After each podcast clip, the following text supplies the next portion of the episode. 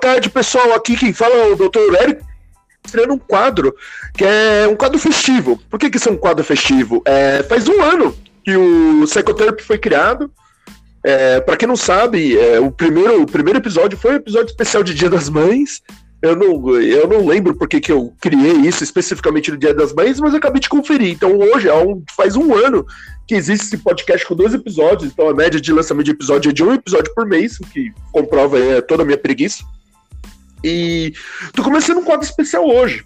O quadro especial, o nome provisório dele é Nobres Bacharéis, que consiste em convidar nobres bacharéis de diversas áreas do conhecimento, do conhecimento popular, erudito e Afeganistão, para confundir a cabeça de vocês, para falar o que deve, o que não deve, para dizer para vocês como todos vocês devem viver suas vidas. Então, eu sou o Dr. Érico Lanches, o host desse, desse podcast. A doutora Lilica Rip, a mestra Lilica Riplik ia participar, mas ela está tá ocupada com criação de foguetes espaciais, mas ela está na região, só não está presente em, em corpo, mas está em espírito, dentro de todos nós. Ah, inclusive ela tá falando ali. Peraí. Só tô monitorando o foguete chinês, então desculpa aí, galera. e eu estou com os seguintes convidados: o Vadão da Laje. Por favor, Vadão da Laje, se apresente. Bom, como muito bem colocado pelo nosso colega Dr. Érico Lanches, eu sou o Vadão da Laje e eu sou bacharel em pedreiragem. Temos o o excelentíssimo senhor Ivan. Opa, boa tarde. Eu sou o Ivan, sou especialista em nada e desconfiar que não sei de nada. Que é importante, sei que nada sei, já diria o Vando, né? Grande cantor aí. E o Jorge, Jorginho da Massa. O Jorginho da Massa morreu. Jorginho? Não, tava esperando ser chamado, porque eu só vi, só fui mencionado. Suave? Desculpa, por favor, queira se apresentar, grande excelentíssimo senhor Jorginho da Massa. E aí, suave? Então, sejam bem-vindos. No que consiste o, o quadro Nobres Bacharéis? A ideia é, mais ou menos, fazer um, uma apanhada aí do que a gente viu recentemente. Eu jogar conversa. É um quadro de free talk porque todo mundo gosta de conversa fiada, né? Então, antes de começar a conversa fiada, é, considerando que faz um ano que eu iniciei esse podcast e faz e era o Dia das Mães, eu não vou fazer um especial de Dia das Mães, mas eu vou aí desejar um feliz Dia das Mães a toda mãe de pet. Por que só para mãe de pet? Porque esse é um, é um podcast defensor do, do, do veganismo e, e, opositor de toda a antropologia, antropofagia, não, antropocentrismo, antropocentrismo.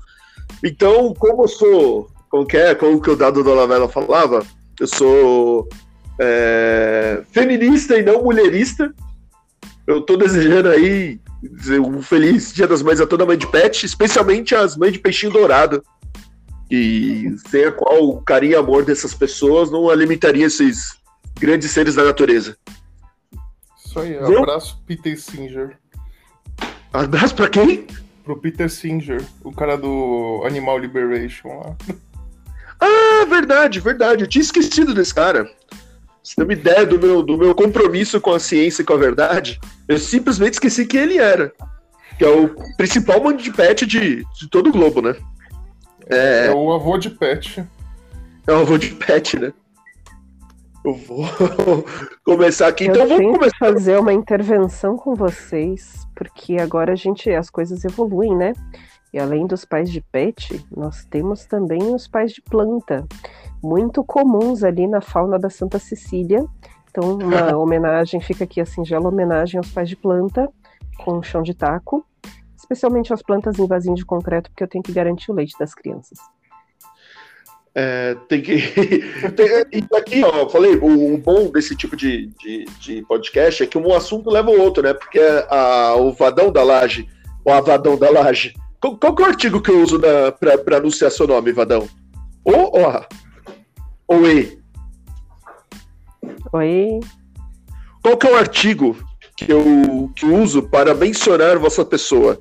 O, A ou E? Evadão da laje.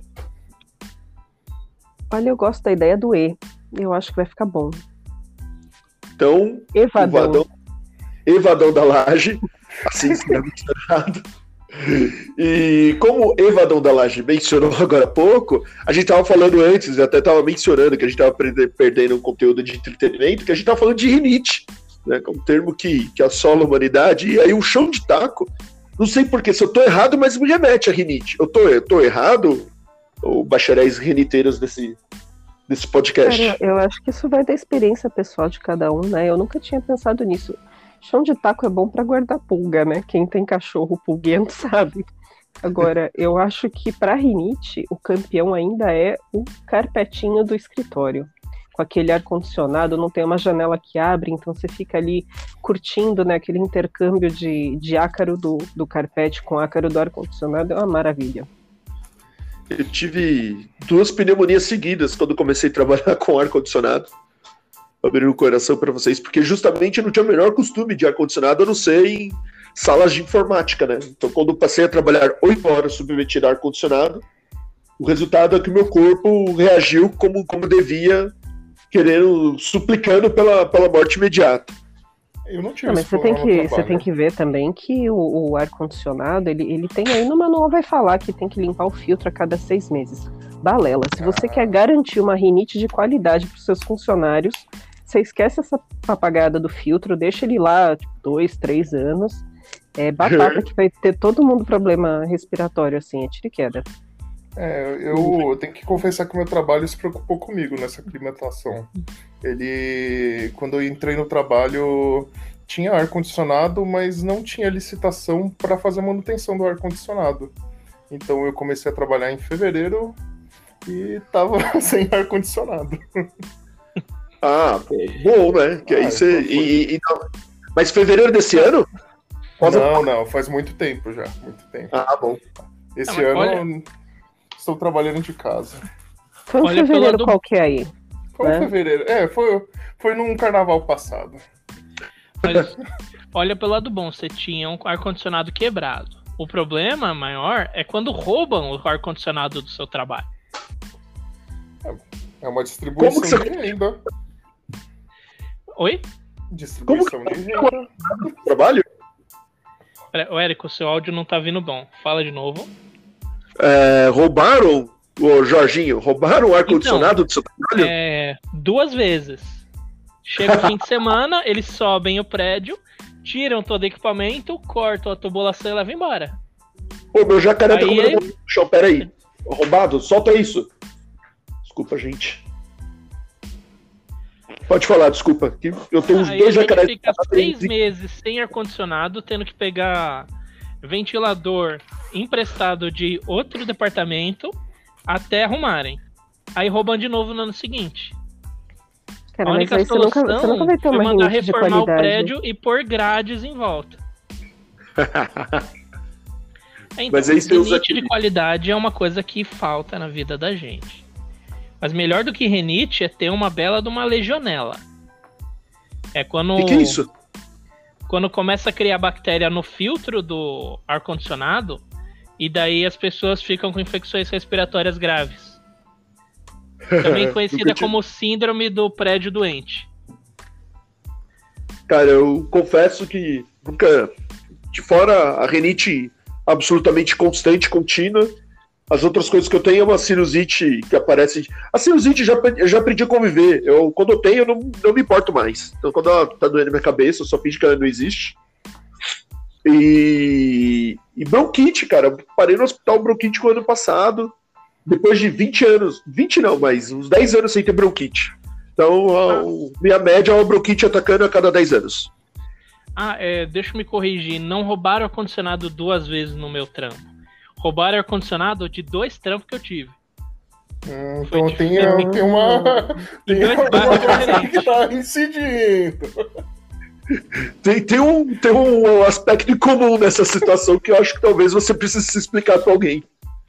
Não Então, que na verdade não, porque já tinham roubado. Um dos dois já tinham roubado antes de eu ir começar a trabalhar. Então. É. Quantos ar-condicionados tem na sua casa, Jorginho? Cerca de zero. Entre zero e menos um.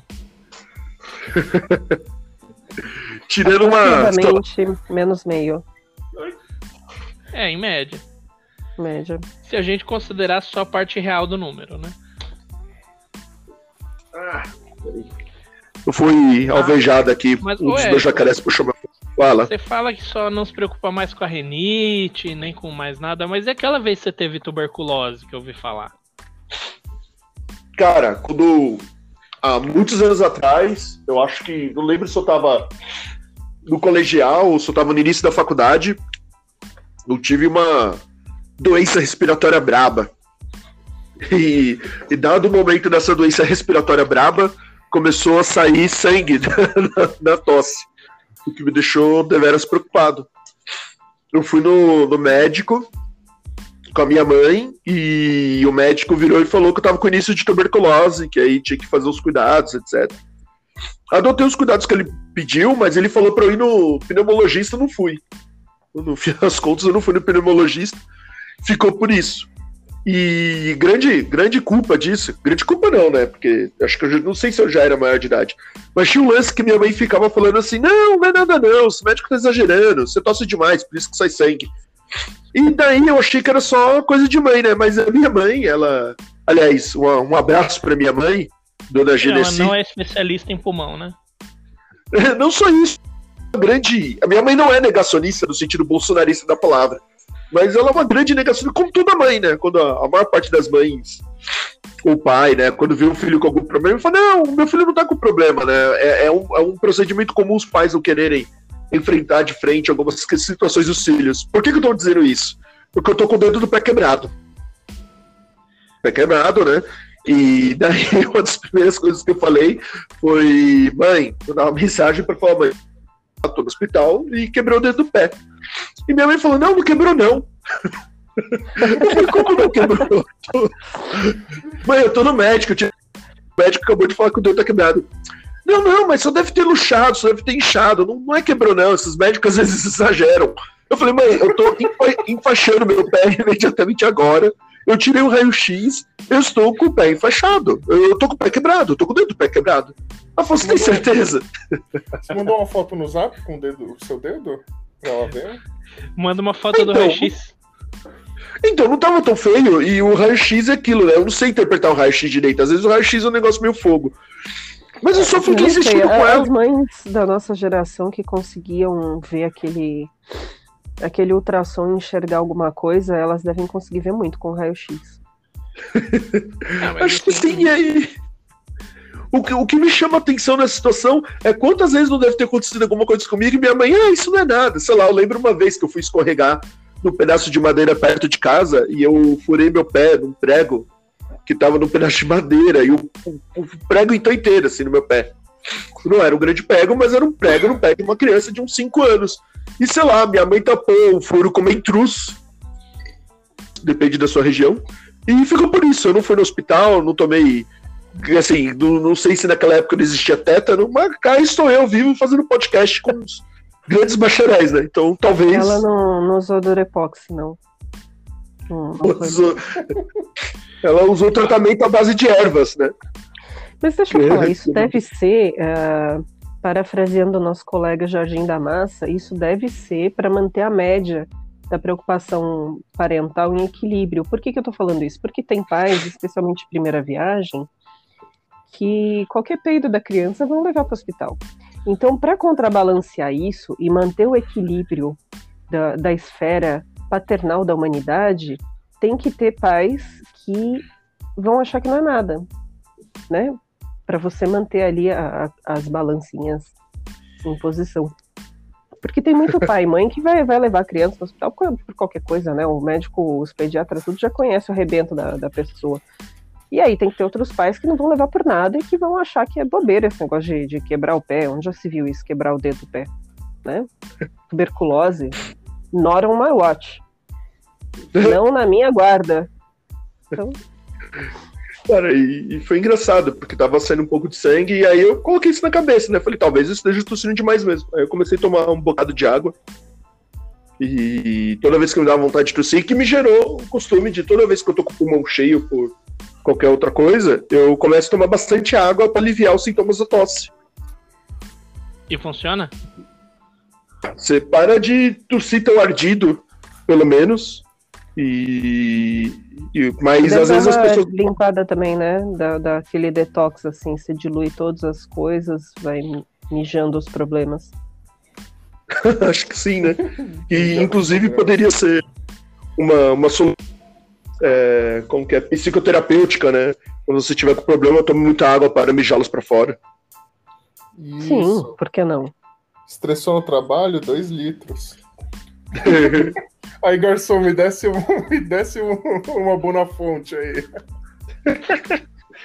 Então vamos começar aí. Não sei se o Vadão da Laje tem alguma coisa para comentar com a gente a respeito ai, da semana. Desculpa, gente, meu Então, eu ainda ia falar de ferimento. Ah, Fala de ferimento. falou da sua mãe curar seu machucado com mentruz. É, vocês já tentaram colar machucado com super bonder? Quem nunca? Funciona. É maravilhoso.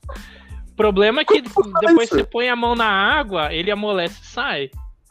Mas pelo menos por umas horinhas é melhor do que band-aid. Cara, mas calma, calma, calma. Agora eu fiquei muito impressionado. Vai, peraí. Eu também. Primeiro- Explica aí. Explica várias exemplo, coisas. Então, vamos lá. Você tem É um cortinho pequeno no seu dedo, aqueles que é fininho e tem duas pelezinhas mortas assim balangando. Você pega Super Bonder e cola. Simples assim. Tá. Segura o bagulho fechado, ele cura sozinho. Esterilizar é outros 500, você esteriliza antes de colar, né? O Super Bonder não agride a pele?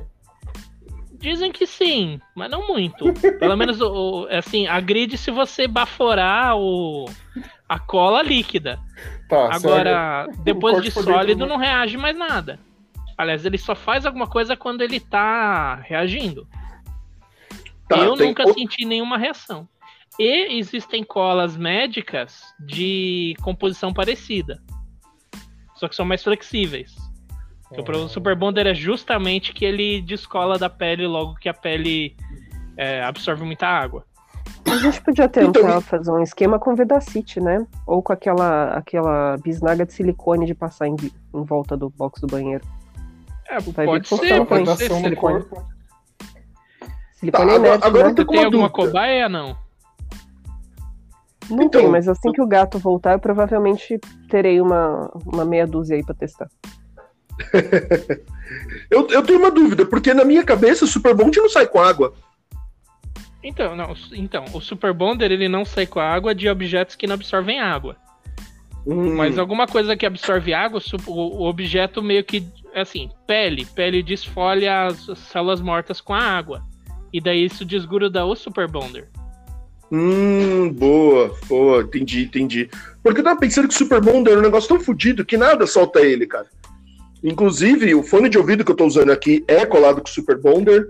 É, algumas action figures que eu tenho em casa, eu colei com o Super Bonder quando quebrou. E tá lá firme e forte até hoje. Pra mim, o Super Bonder é a cola definitiva. Então, é definitivo, só não é definitivo na pele. Na pele você deixa de molho na água que solta. Porque é a Caramba, pele e- que solta do Super Bonder, não o Super Bonder que solta da pele. Entendi, entendi. Agora tudo faz sentido. Eu fiquei mais impressionado com o negócio do Super Bond de soltar com água do que talvez ser possível colar. Mas eu tava pensando em ferimentos grandes, sei lá, você enfia uma, uma faca. É tipo ferimento de papel, assim, se você cortar a pele com Sim. papel. Sim, qualquer coisa Ah. que você gostaria de segurar com um pedacinho, uma tirinha de esparadrapo em cima, você gruda com o Super Bonder. É, não Entendi, estamos falando entendi. da pessoa tomar 15 facadas, né, doutor Érico? Vamos com calma. Se a pessoa tiver pensei furos largos, você pode tentar grampear com aquele grampeador de parede. Agora, Super Bonder é para coisas pequenas, né? Tanto é Eu que o tubinho é num- pequeno. Muitos parentes, agora eu não tenho mais, mas eu tinha anteriormente parentes mais velhos que eles eram marceneiros. E um desses parentes, que já não está mais nesse plano, ele, ele uma vez cortou o dedo fora. E colaram o dedo dele depois, mas ele perdeu os movimentos do dedo. E justamente o que eu pensei é, nessa situação, seria possível colar com o Super Bond? Não. No exercício da atividade de marcenaria? Super Bonder cola osso? Ah, o osso pode colar a pele, mantém tudo em contato ali, né? Porque eu acho que o importante é, é a pele que caiu, ela não perder a vitalidade, né? Ela precisa estar em contato com sangue. Imagino. Ah, Ou tô A errado. pele não é muito importante que você pode substituir. O importante é o músculo que tem embaixo, né? Entendi. Então talvez manter ele teria perdido o movimento do dedo de qualquer jeito. Não, é o negócio seguinte, eu já conheci uma pessoa que já amputou dois dedos cortando madeira com serra elétrica Eu também. e, Era Situação. e recuperou, mas levou uma cirurgia de 10 horas porque o médico foi é, emendando nervinho por nervinho. Caraca, mano. Oh, que muito louco. Eu jamais, eu jamais daria certo pra isso, cara. Eu não consigo, sei lá, dar nó em linha de pipa, mano. Como que eu vou emendar nervo dos outros? E tá, ó, ó, olha como uma coisa leva a outra. Eu tenho um, um, um grande, um grande parente, assim, uma pessoa que eu gosto muito. Ele passou por uma cirurgia muito intensa, intensiva, de 12 horas uma vez, né? Uma, uma situação de saúde delicada. E era no intestino essa, essa cirurgia. Mas quando ele acordou e passou um tempo, depois saiu da UTI, etc., ele saiu. A hora que ele foi andar, ele virou pra médica e falou: Eu não sinto o chão. né, foi andar. Aí falou: ah, é porque é muito comum quando você faz, faz esse tipo de cirurgia, assim, que é muito transmissiva, às vezes você dá uma encostada nos nervos e bagunça tudo. E assim, ela falou casualmente, como se, olha, o sabor desse miojo é de carne. E daí eu fiquei muito espantado, porque, tipo, ela fez uma cirurgia no intestino do cara e ela deu uma cutucada no nervo do qual fez ele não sentir mais o chão. Hoje em dia ele sente o chão normalmente. Mas é isso, né? O cara cola nervo pro nervinho, mas de repente ele pode esbarrar o nervo e já era. Você não sente mais, sei lá, que você tem cabelo pro resto da vida. Cara, mas Bom, isso acontece com a gente o tempo todo. Tipo, você chuta lá a quina da cama e sente fisgar na ponta do nariz, né? Dá uma cotovelada ali em alguma coisa e sente doer no, no meio do estômago, sei lá. Olha, no nariz eu nunca vi. Pô, Eu já. dedinho do pé fazer o nariz doer, eu nunca vi.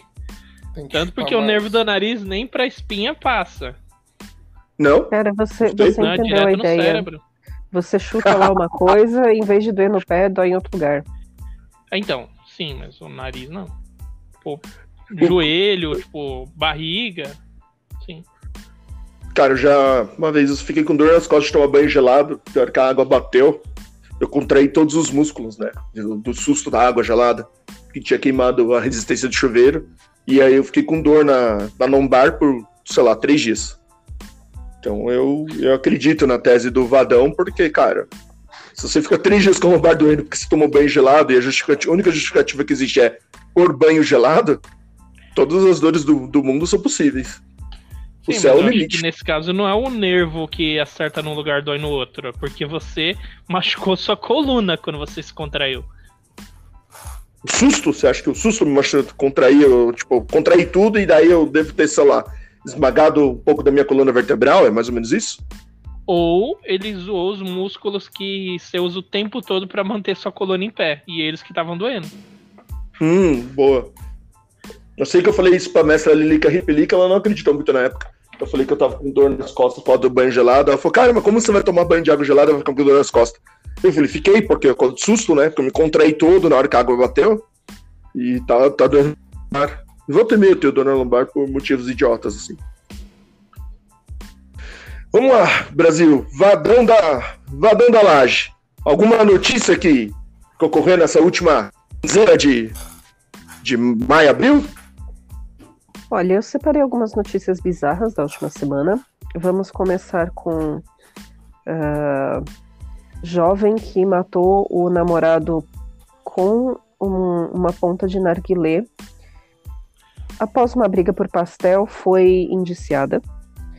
É, vai responder por homicídio. Esse é um caso trágico, na verdade, parece, ao, ao que tudo indica, ela usou narguilé em legítima defesa, porque o seu então companheiro eh, estava tendo uma atitude violenta e acabou em tragédia. Então não misturem pastel com narguilé, eh, muito menos numa situação de relacionamento abusivo. Temos aqui um outro caso bastante bizarro, uma eh, tinha uma seita nos Estados Unidos que prescrevia uma solução com prata para a cura da Covid. Não apenas a solução com prata não funciona, como a líder dessa seita foi encontrada embalsamada É, aparentemente, ela morreu intoxicada pela solução que ela usava, que ela indicava para curar Covid, né?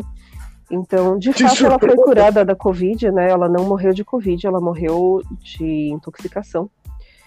E o pessoal da seita embalsa- embalsamou a mulher por algum motivo que não foi divulgado, ainda aguardando os desdobramentos. Ah, uma terceira notícia, que não é bizarra, mas é um, mais um retrato do nosso Brasil. Ah, o Ministério da Saúde assinou um termo de cooperação com o Ministério da Defesa e vai transferir 95 bilhões de reais para que militares auxiliem na vacinação contra a Covid. E aí eu pergunto aos nobres senhores bacharéis qual seria o motivo de o Ministério da Saúde transferir aos militares uma coisa que eles fazem com o pé nas costas e ainda dá dinheiro para isso, né? Fica o questionamento aí. Que absurdo, né, cara? Faz o menor sentido isso. Porque sei, teoricamente tem, eles- tem campanha de vacinação, meningite, gripe, sarampo, o que, que mais que tem no calendário aí? Pólio. Ah, o pessoal do SUS vai lá no, no barco, de helicóptero, vai se embrenhar no meio do mato lá, fazer os negócios, consegue fazer dentro do calendário bonitinho, e agora vai contratar os, os cabos soldados para fazer isso. Eu não, não entendi muito bem qual foi o, o desenho estratégico dessa situação, mas eu desconfio, estou desconfiado, de que trata-se de um subterfúgio para transferir 95 bilhões de, de reais do Ministério da Saúde para o Ministério da Defesa, mas eu não posso provar, é apenas uma suspeita. É mi ou bi? Oi? É mi ou é bi? Bi, que você acha que eles iam querer 95 milhões de reais? Os caras não pagam nem café. Caraca, não, cara, é muita grana, tipo, é absurdo, cara, é absurdo. Mas o Ivan ia falar de uma coisa.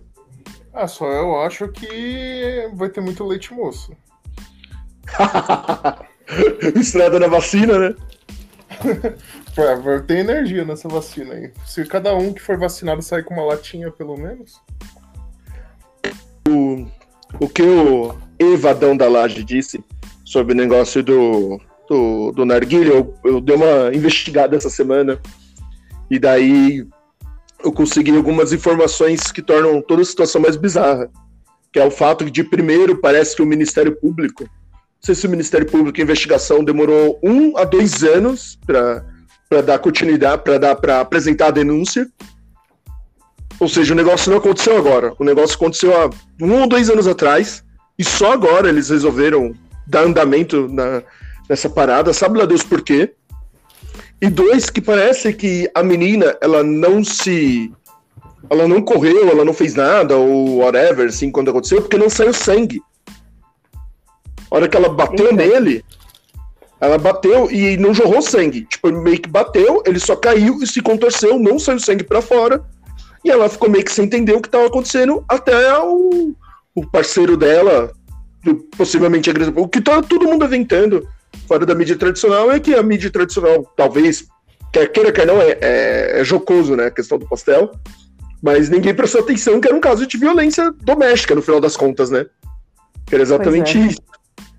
Inclusive, a, cha- a chamada que a gente tinha visto era por causa do pastel, né? Só lendo as letrinhas miúdas da notícia é que foi se descobrir que tratava-se de um caso de agressão, não tinha sido o primeiro caso, ao que tudo indica, tem testemunhas, tem outras pessoas envolvidas ali. É, acabou tragicamente, né? Mas de todo modo, a questão do pastel esconde aí um passado de, de abusos. Sim, né? Cara, é, é uma situação muito, muito maluca, assim, tudo é muito maluco, porque, de novo, assim, é, a demora de um ano que seja, que seja um ano. Tipo, por que, que demorou um ano para apresentar esse tipo de denúncia, assim? Que, que tipo de, de, de situação justifica, tipo, as pessoas investigarem e pensarem, cara, tem, tem alguma coisa por trás disso. Então, apesar da notícia estar correndo agora, o crime não é novo. E e o lance da menina, acho que, que gerou mais susto, é que ela não, não saiu sangue. Então ela não. Provavelmente, a hora que ela viu isso, ela não pensou, "Ai, meu Deus, eu preciso chamar alguém, etc. Ficou um ponto de dúvida enquanto o rapaz estava sofrendo, porque não estava esguichando sangue. E é muito louco, né? Como que você dá um golpe fulminante no coração da pessoa com uma agulha de narguile e não sai uma gota de sangue para fora, né? E aí remete ao caso das eleições aí de 2018, 2018, né? É justamente um dos maiores, vai será um dos maiores segredos da nossa democracia, né? A questão do, do atentado ao atual presidente. Porque tal como naquela situação, também não saiu sangue, não saiu uma gota de sangue do país. Parece que o, o Narguile também, não sei se não saiu com sangue, etc. Eu sei que ele veio a óbito e ela não entendeu, ela, ela achou que ele teve um mal súbito. Não entendeu e parece que essa história já é confirmada pela, por, por, por quem investigou que de fato na hora não teve sangue. Pelo menos não sangue externo, talvez uma hemorragia interna. Realmente a história só fica pior. Sim, sim. E, e, a parada da mulher embalsamada é muito absurdo, né? Porque, porra, tipo. É, Estados Unidos é um lugar muito louco, né? É, é, essa mania. As pessoas ficam falando que o Brasil, ah, o Brasil é, é muito louco, etc.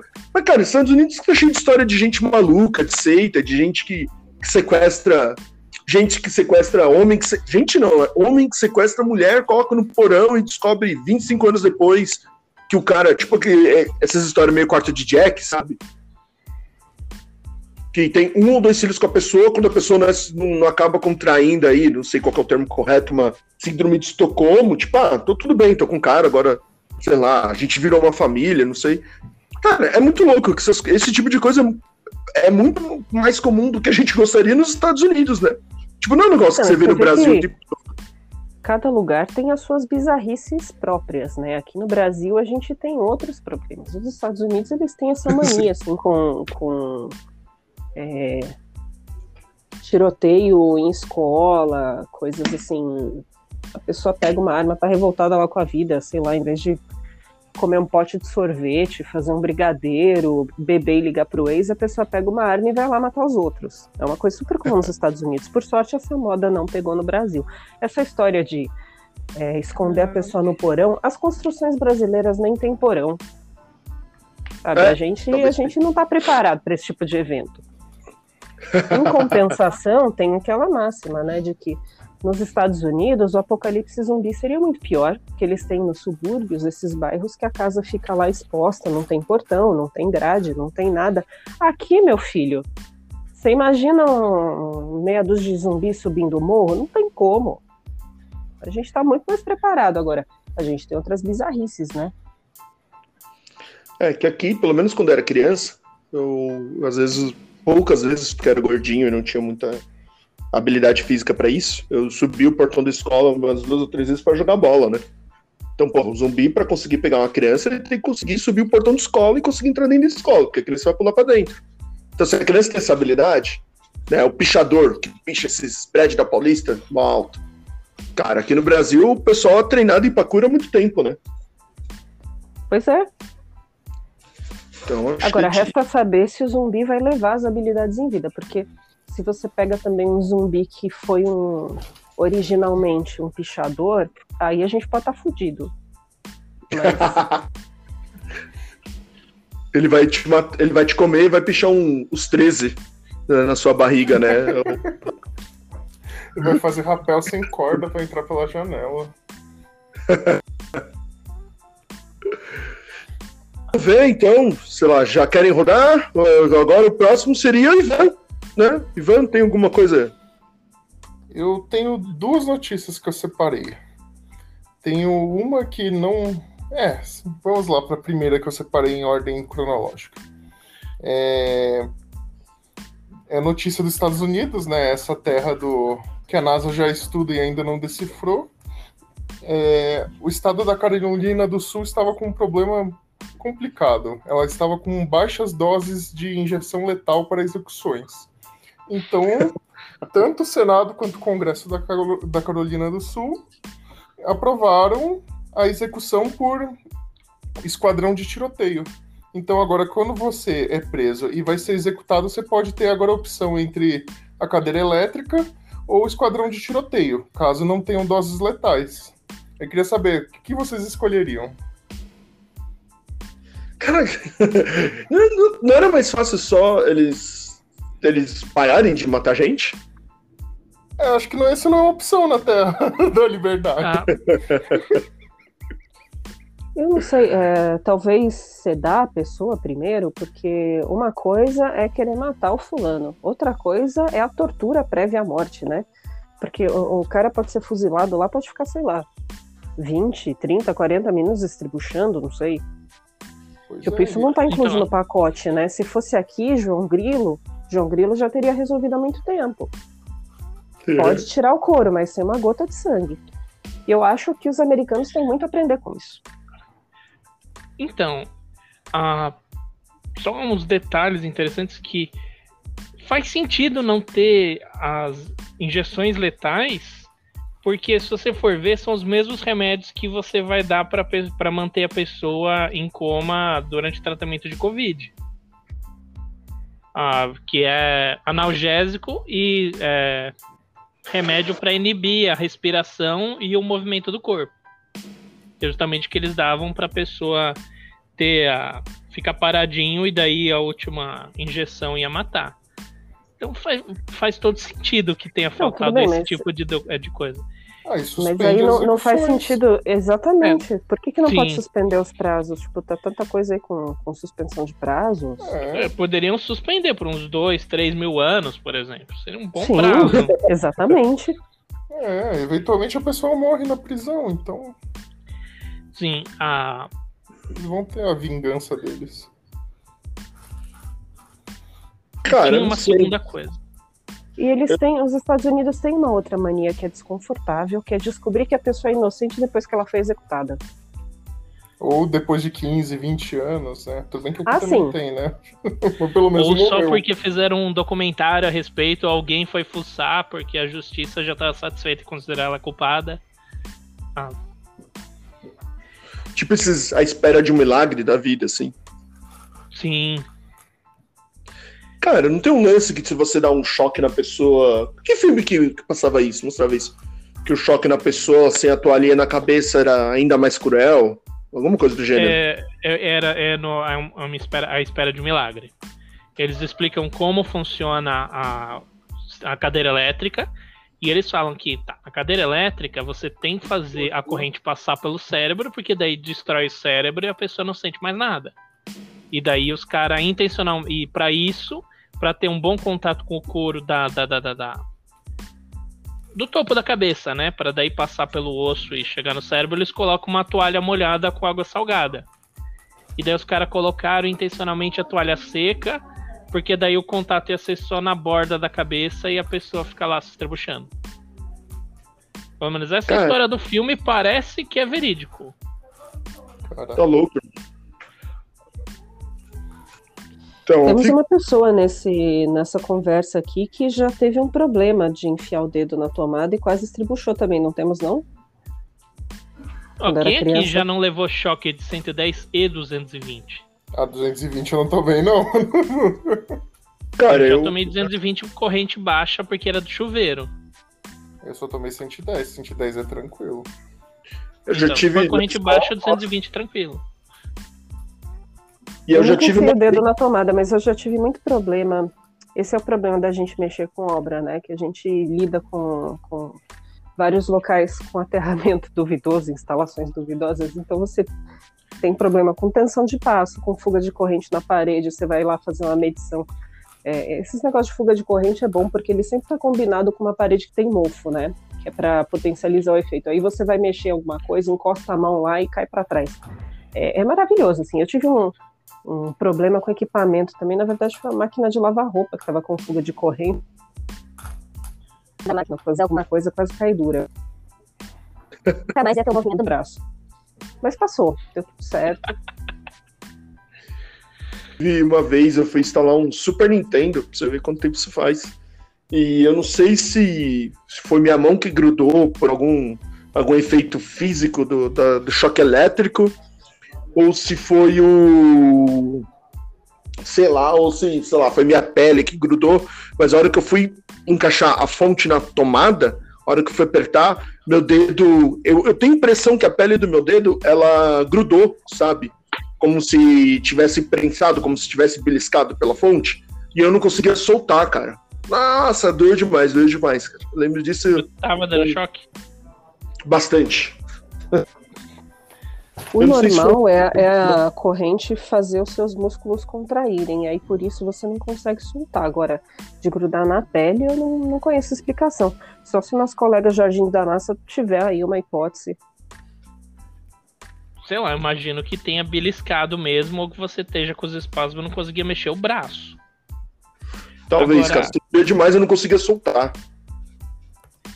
É, mas isso é tudo resultado da tomada. Porque existe tecnologia, assim, padrões de construção de tomada que evitam isso. Era tomada de pininho redondo ou achatado? Chapinha. Ah, agora não lembro. Eu era criança, né? Super Nintendo. Devia ter, sei lá, 8 anos, 9 anos na época. Aqui, os pininhos redondo europeu, aqueles sem o aterramento, são feitos de um jeito tal que tem tipo, um isolamento na base do pino. Se você não consegue pôr o dedo e esmagar o dedo ali, porque quando ele faz contato já não tem espaço para pôr nenhum dedo de um bebê. E as tomadas do Brasil de hoje em dia, que o Brasil foi o único país que adotou um modelo global que foi proposto, né? Ah, também tem disso, por isso que elas são é, recuadas para dentro do da parede ou tem uma bordinha de plástico. E tem vários equipamentos hoje que já usam, já adotam esse, esse esquema de isolamento até metade, um pouquinho mais da metade do pino, né? Sim. Então, se você pegar aí o seu carregador de celular, ouvinte, e dar uma olhada nele, assumindo que seja. Mas até os piratas estão vindo com isolamento também. Você vai ver que tá pintadinho até a metade, como se um militar tivesse pintado ali em volta do- de parte Então. do seu pino. Depende. Se for uma tomada padrão europeu tradicional de dois pinos Europlug, sim. Se for uma tomada padrão brasileiro atual, que é muito parecido, não precisa por causa do degrau que tem na, na tomada da parede mesmo. Confesso que eu tenho muito medo de choque até hoje, porque esse choque foi bastante grande. E daí eu sempre tomo banho com muita cautela, assim, quando eu vou mexer no, no seletor de, de, de por exemplo. Não Nunca mexo com o apenas chuveiro pela água ligado. gelada, né? Quer dizer, você Não tem vários traumas com. Traumas Hora do banho. E também eu tenho medo de tomar banho du- durante a chuva, assim. E, ou- uma ou duas vezes eu já ouvi que não era uma boa ideia tomar banho du- durante, durante sabe, essas tempestades tá caindo bastante relâmpago, o trovão, nunca lembro. O relâmpago é o, é o brilho, o trovão é o barulho, né? Isso, eu acho, eu não sei. É a combinação a gente costuma Chama de chamar raio. pela alcunha de raio, é. Assim, se Isso, somos então- dois, vira um raio. Essas, essas tempestades cheias de raio aí, eu não gosto de tomar banho, porque eu fico. Já não preciso de muito pra não querer tomar banho, né? Sou grunge. É, Então, É. a- Eu acho que o banho é superestimado. O chuveiro sempre é uma fonte de dor e da vida adulta. Eu, por exemplo, uma vez o chuveiro tinha dado uma quebrada, eu comprei o tubo para instalar ele, instalei bonitinho, que é aqueles chuveiros que são mais compridos, né? E na hora que eu liguei ele, eu esqueci que eu tinha que passar água antes. Aí eu queimei a resistência logo depois de fazer tudo no chuveiro. Aí eu fiquei mais três dias sem água quente. Aí eu tive que comprar uma resistência Nossa, nova, consertar. É triste. Foi tão triste na hora que eu abri e falei, deixa eu pegar botar o chuveiro. né? Quer dizer, nunca mais você vai esquecer de passar água, porque agora você já teve essa experiência e você já assimilou. É, a dor educa, né? É. O, eu tenho um chuveiro de resistência à troca fácil, que é tipo quase um cartucho de videogame, assim. Você abre Sim, e eu tira também tenho desses. é, Sim, ajuda é muito. boa- Mas essa coisa de chuveiro elétrico é típico da América Latina. Se você vê em outros lugares do mundo, você não encontra chuveiro elétrico. E daí, quando você fala do chuveiro elétrico para um gringo, ele fica com medo. É até engraçado. Mas assim. Oi? Né? Passa, passa eletricidade na água. Pra mim parece um negócio que você tem que tomar medo, você tem que ter medo, né? Então, Eu exatamente. Então, mais ou menos. Ah, eu já vi gringo, no caso, acho que húngaro, não, ou tcheco. É, Ele recebeu um chuveiro, é, legítimo chuveiro sul-americano Lorenzetti, pelo correio, e foi testar. Aí aquela coisa, se tiver é, aterramento na casa, beleza, porque tem um fio terra na entrada da água e na saída, vai tudo pro terra, não sobra nada para você. Tem a, talvez um perigo de estourar é os disjuntor que eles têm no, nos, é, nos países de primeiro mundo, os disjuntor que detecta fuga de corrente pelo fio terra e desliga sozinho. Aí ele foi testar sem o aterramento, porque ninguém na América Latina tem aterramento em casa. Aí ele viu, ah, tem uma correntezinha que vaza na sua mão se você ficar com a mão a um palmo do coiso, mas não, não é o fim do mundo. E aí você tem Ah. que ver qual é o nível de gambiarra que você está disposto a arriscar para fazer. É uma, é uma opção de cada um, né? Eu não colocaria os chuveiros sem terra, mas eu sei de pessoas corajosas que acham que tudo bem. É, então, mas a sua casa tem aterramento? Tem. Então, eu nunca vivi numa casa que tinha aterramento. Então, eu não Então, tenho Então, aterramento você, você é um caso que é melhor não tomar banho durante a tempestade de raio. Eu já posso me dar o luxo de fazer Sim. isso. Exatamente. Eu Mas tenho na minha uma- casa tem uns eletrodo terra ligando no neutro, mas fio terra para as tomadas que devia ter não tem. Ah, Tem uma confidência. O fala. Ivan até falou que o banho é superestimado. E eu tenho uma, uma- um itinerário de banho que é recomendado pela minha dermatologista. Que consiste em banho deve servir apenas para a fim de preservar a qualidade da minha cutis. Né? O banho em lavar a cabeça, lavar o rosto com componente neutro, para as axilas, lavar a região pubiana né, em toda a sua circunferência, então a frente e atrás, né? Significa pubis e bumbum, e lavar os pés. Então somente. Então somente. E sempre que eu vou falar isso para alguém, ao vivo, né, alguém que eu tô introduzindo esse assunto, eu fico com medo, eu fico sempre um passo do medo da pessoa falar, mas isso não é meio porco? Porque no final das contas, de acordo com a minha dermatologista, estou falando que isso é dermatolo- dermatologicamente recomendado para mim por meio de uma pessoa formada nesse, nesse, nesse campo, tipo, eu não passo, por exemplo, sabonete nas costas, na barriga, no umbigo, sei lá, no joelho. E, e, e daí, sempre que eu falo isso para uma pessoa ou outra, eu fico com medo. Mas é, é como é meu banho, dermatologicamente, dermatologicamente recomendado pela minha médica que cuida da minha cutis. E então, quando o, o- o Ivan falou que o banho é superestimado, eu fiquei pensando nisso, falei, caralho, né? É uma situação, porque eu sempre sinto, ó, desde que eu recebi essa recomendação da isca, que eu tô tomando meio banho, tô tomando banho completo. Porque tomar banho completo, teoricamente, minha pele cai e eu viro o esqueleto do, do Thunder- Thundercats. É o esqueleto do Thundercats ou do He-Man, não lembro. Tem um personagem do Game of Thrones, né, que vai virando umas escamas. Não lembro o nome dele. É é uma doença que tem lá que mata muita gente. É o. E daí é. tem um pessoa, e daí sempre que alguém pega essa doença, ela é expulsa Não, da não. cidade antes que todo mundo pegue. Se chama É, mas- lepra fictícia. Não, não. É Grayscale. Mesma coisa. É, ela É, É, na, na minha cabeça, a pessoa ia virando jacaré, que também é compatível com esse momento atual, né? Então, Mas mas fica, acompanhei na- nas histórias, a pessoa que pega essa doença fica muito mal e não morre, ou ainda não morreu, ela fica totalmente louca, vira um psicopata, assim. E ela vai. Tem uma cena lá que eles sobem num barco lá, tem um, tem um rolê desse, vira jacaré mesmo. Tá Então, no rio, é- tá subindo no barco pra atacar as pessoas é jacaré. Sim, mas também é porque eles são expulsos das cidades e são obrigados a, tipo, ficar na puta que pariu ao quadrado com um monte de gente doente morrendo. Acho que meio Ué. que não tem muito o que comer.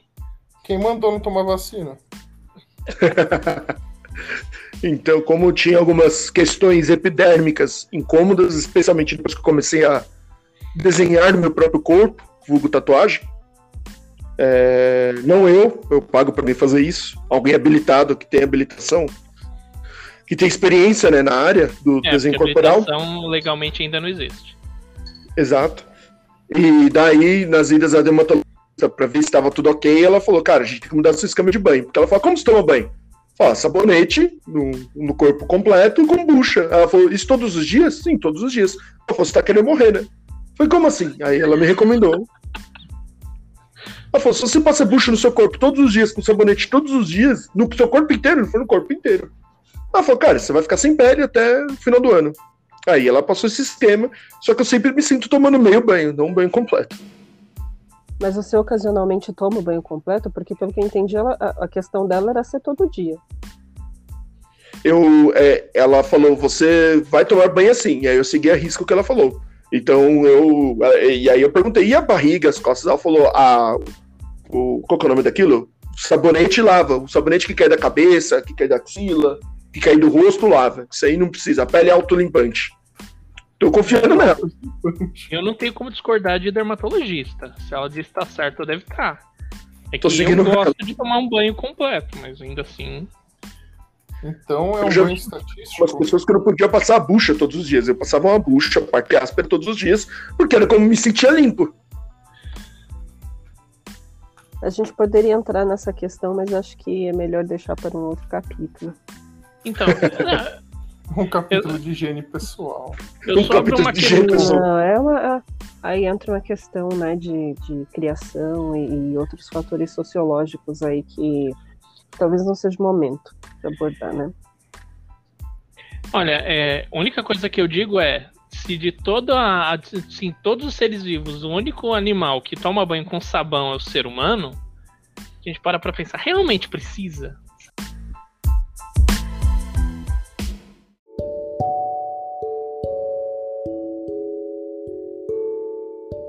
Tá bom.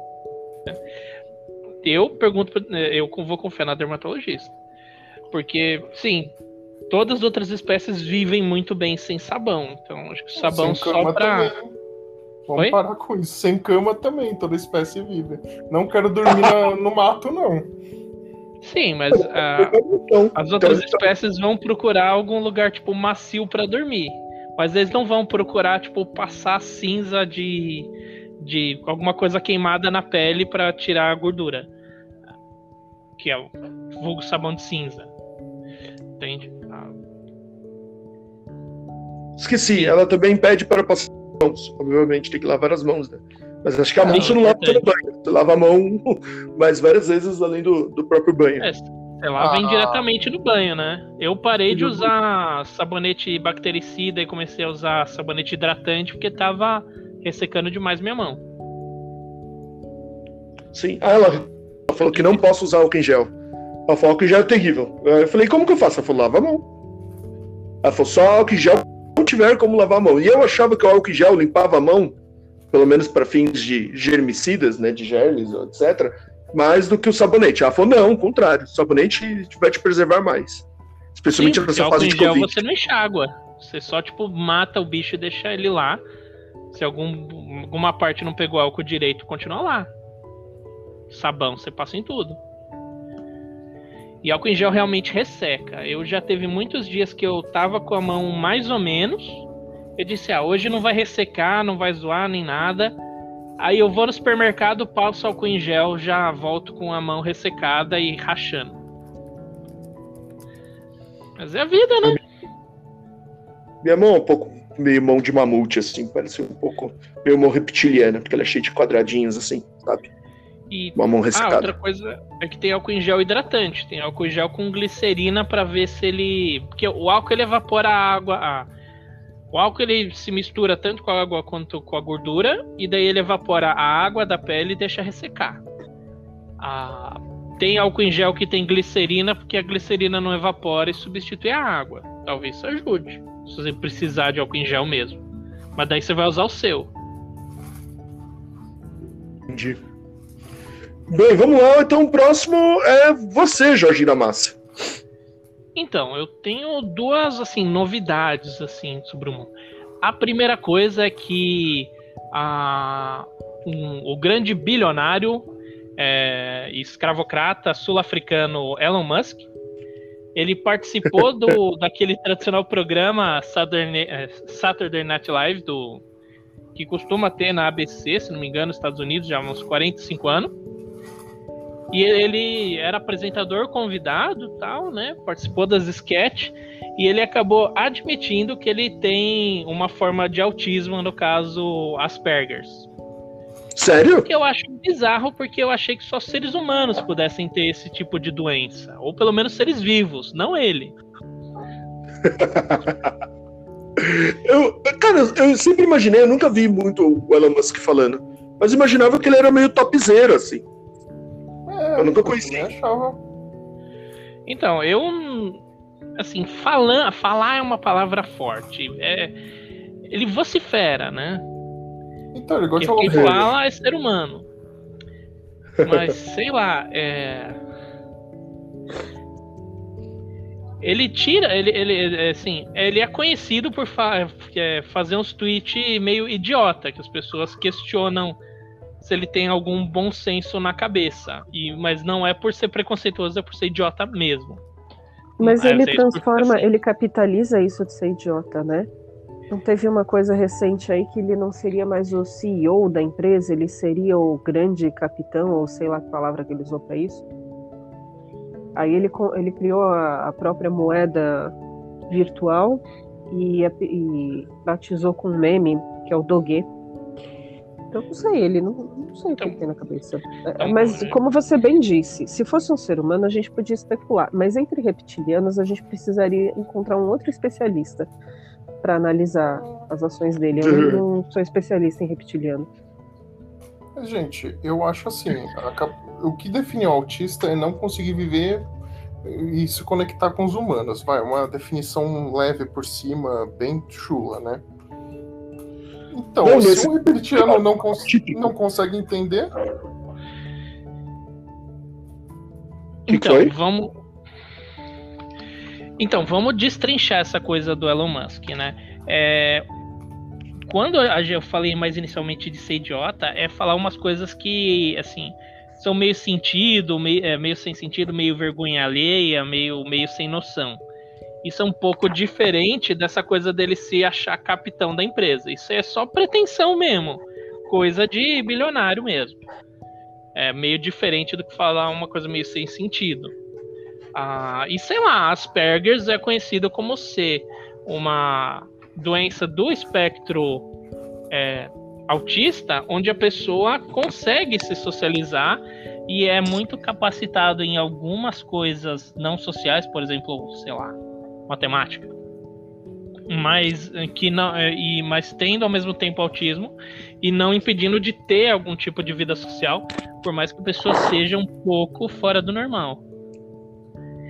A minha grande questão nisso é que, como é, assim, muita gente com autismo de esquerda já está reclamando disso, porque assim, bilionário não representa ser humano. Então é meio que uma vergonha para uma pessoa com qualquer condição de vida ou de saúde ser comparado com Elon Musk. Ah, outra coisa, a Dogecoin eu, eu, não, eu não vi a história, mas que eu saiba, a Dogecoin existe há muito tempo. Tipo, mais de cinco anos. Ela Sim. não é inspirada no meme. ela É inspirada no meme, mas o meme também tem mais de cinco anos. Eu não conheço esse meme. É, ma- manja aqueles cachorro Shiba Inu? Então, o, o meme Dog, D-O-G-E, que os gringos Ah, pronuncia Doge, mas eu falo Dog porque sim. Ah, é uma foto de um Shiba Inu fazendo cara, fazendo caretas e várias. E daí você pode se colocar qualquer um coisa baseado nisso. Isso. e daí isso virou é, combustível para outros memes mais recentes ou para personagens em outros memes que tem por aí. Mas você deve ter visto em vários lugares agora. Depois que eu descrevi, você vai, Lembrando, não, vai sim. notar. Sim. Eu gosto do Shiba porque é o, cachorro mais escandaloso quando se trata de vacina. Meu preferido. Ou seja, antivax. Sim. Rolou uma identificação aí. Falando em Bitcoin, Pô. Pode- em algumas, pode- semana, é, algumas semanas atrás saiu notícia de que, tipo, é, não Bitcoin, mas é, e-coins em geral, o- a mineração dessas e-coins estão gastando uma quantidade absurda de eletricidade pelo mundo todo, tipo, uma, uma percentagem razoavelmente grande. Sim. Daí eu me questiono que deveriam proibir. Porque assim, se é uma coisa que gasta energia pra nada e o bagulho só serve pra contratar coisas ilegais ou evitar pagar imposto, deveria ser proibido, assim.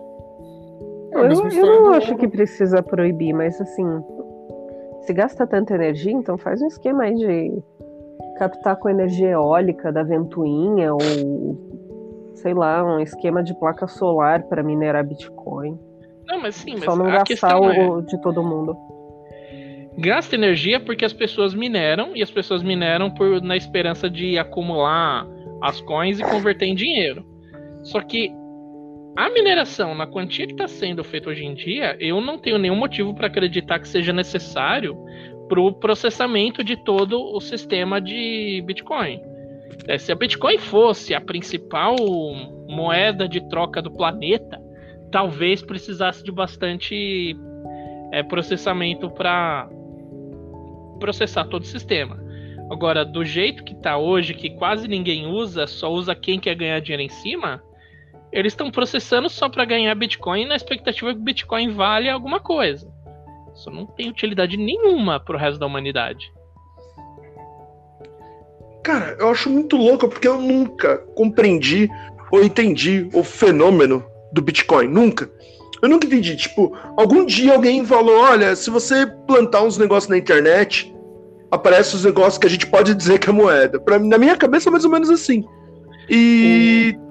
E é isso. E daí começaram a galera a inventar, porque é mais ou menos isso, né? Tipo, não que dinheiro não seja uma invenção também, né? Alguém virou e falou, mano, vamos inventar aqui papel, que é baseado com lastro em ouro, que é mais ou menos isso que eu imagino que seja dinheiro. E a É. partir disso, a gente diz que você é rico, que você é pobre, e isso muda toda a sua vida. E tipo, Bitcoin pra mim é mais ou menos isso.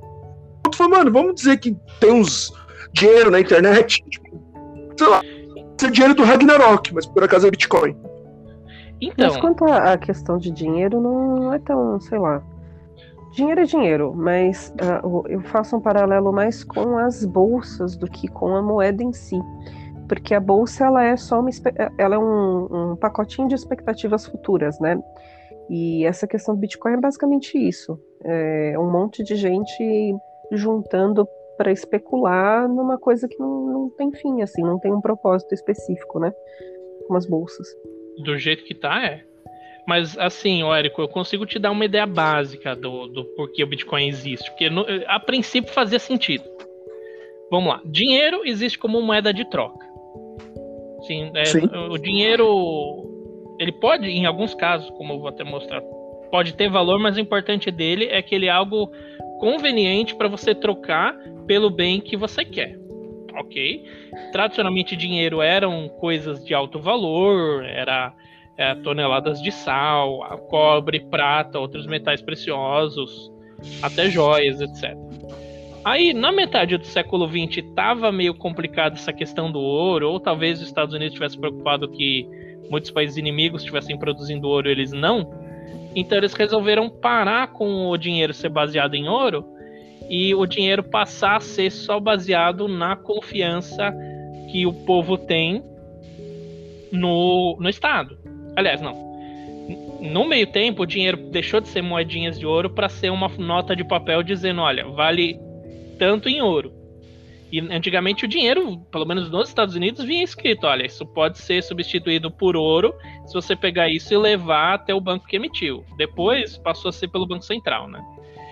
Ou, aliás, pelo, pela Reserva Federal. Aí, nos anos 20, o dinheiro parou de ser baseado em moeda e passou a ser baseado em nada, só na confiança que o povo tem na economia. E daí começou a ter em vários lugares hiperinflação, teve, começou a ter keynesianismo, começou a ter governo imprimindo dinheiro infinito, dizendo: ah, a gente vai ter dinheiro, a gente vai usar e depois não vai acontecer nada. E daí vem a inflação.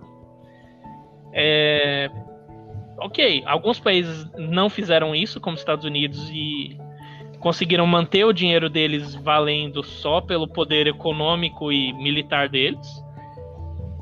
Aí veio o Bitcoin. Era algum tese de mestrado de alguém, se não me engano, de 2010, sei lá, 2008.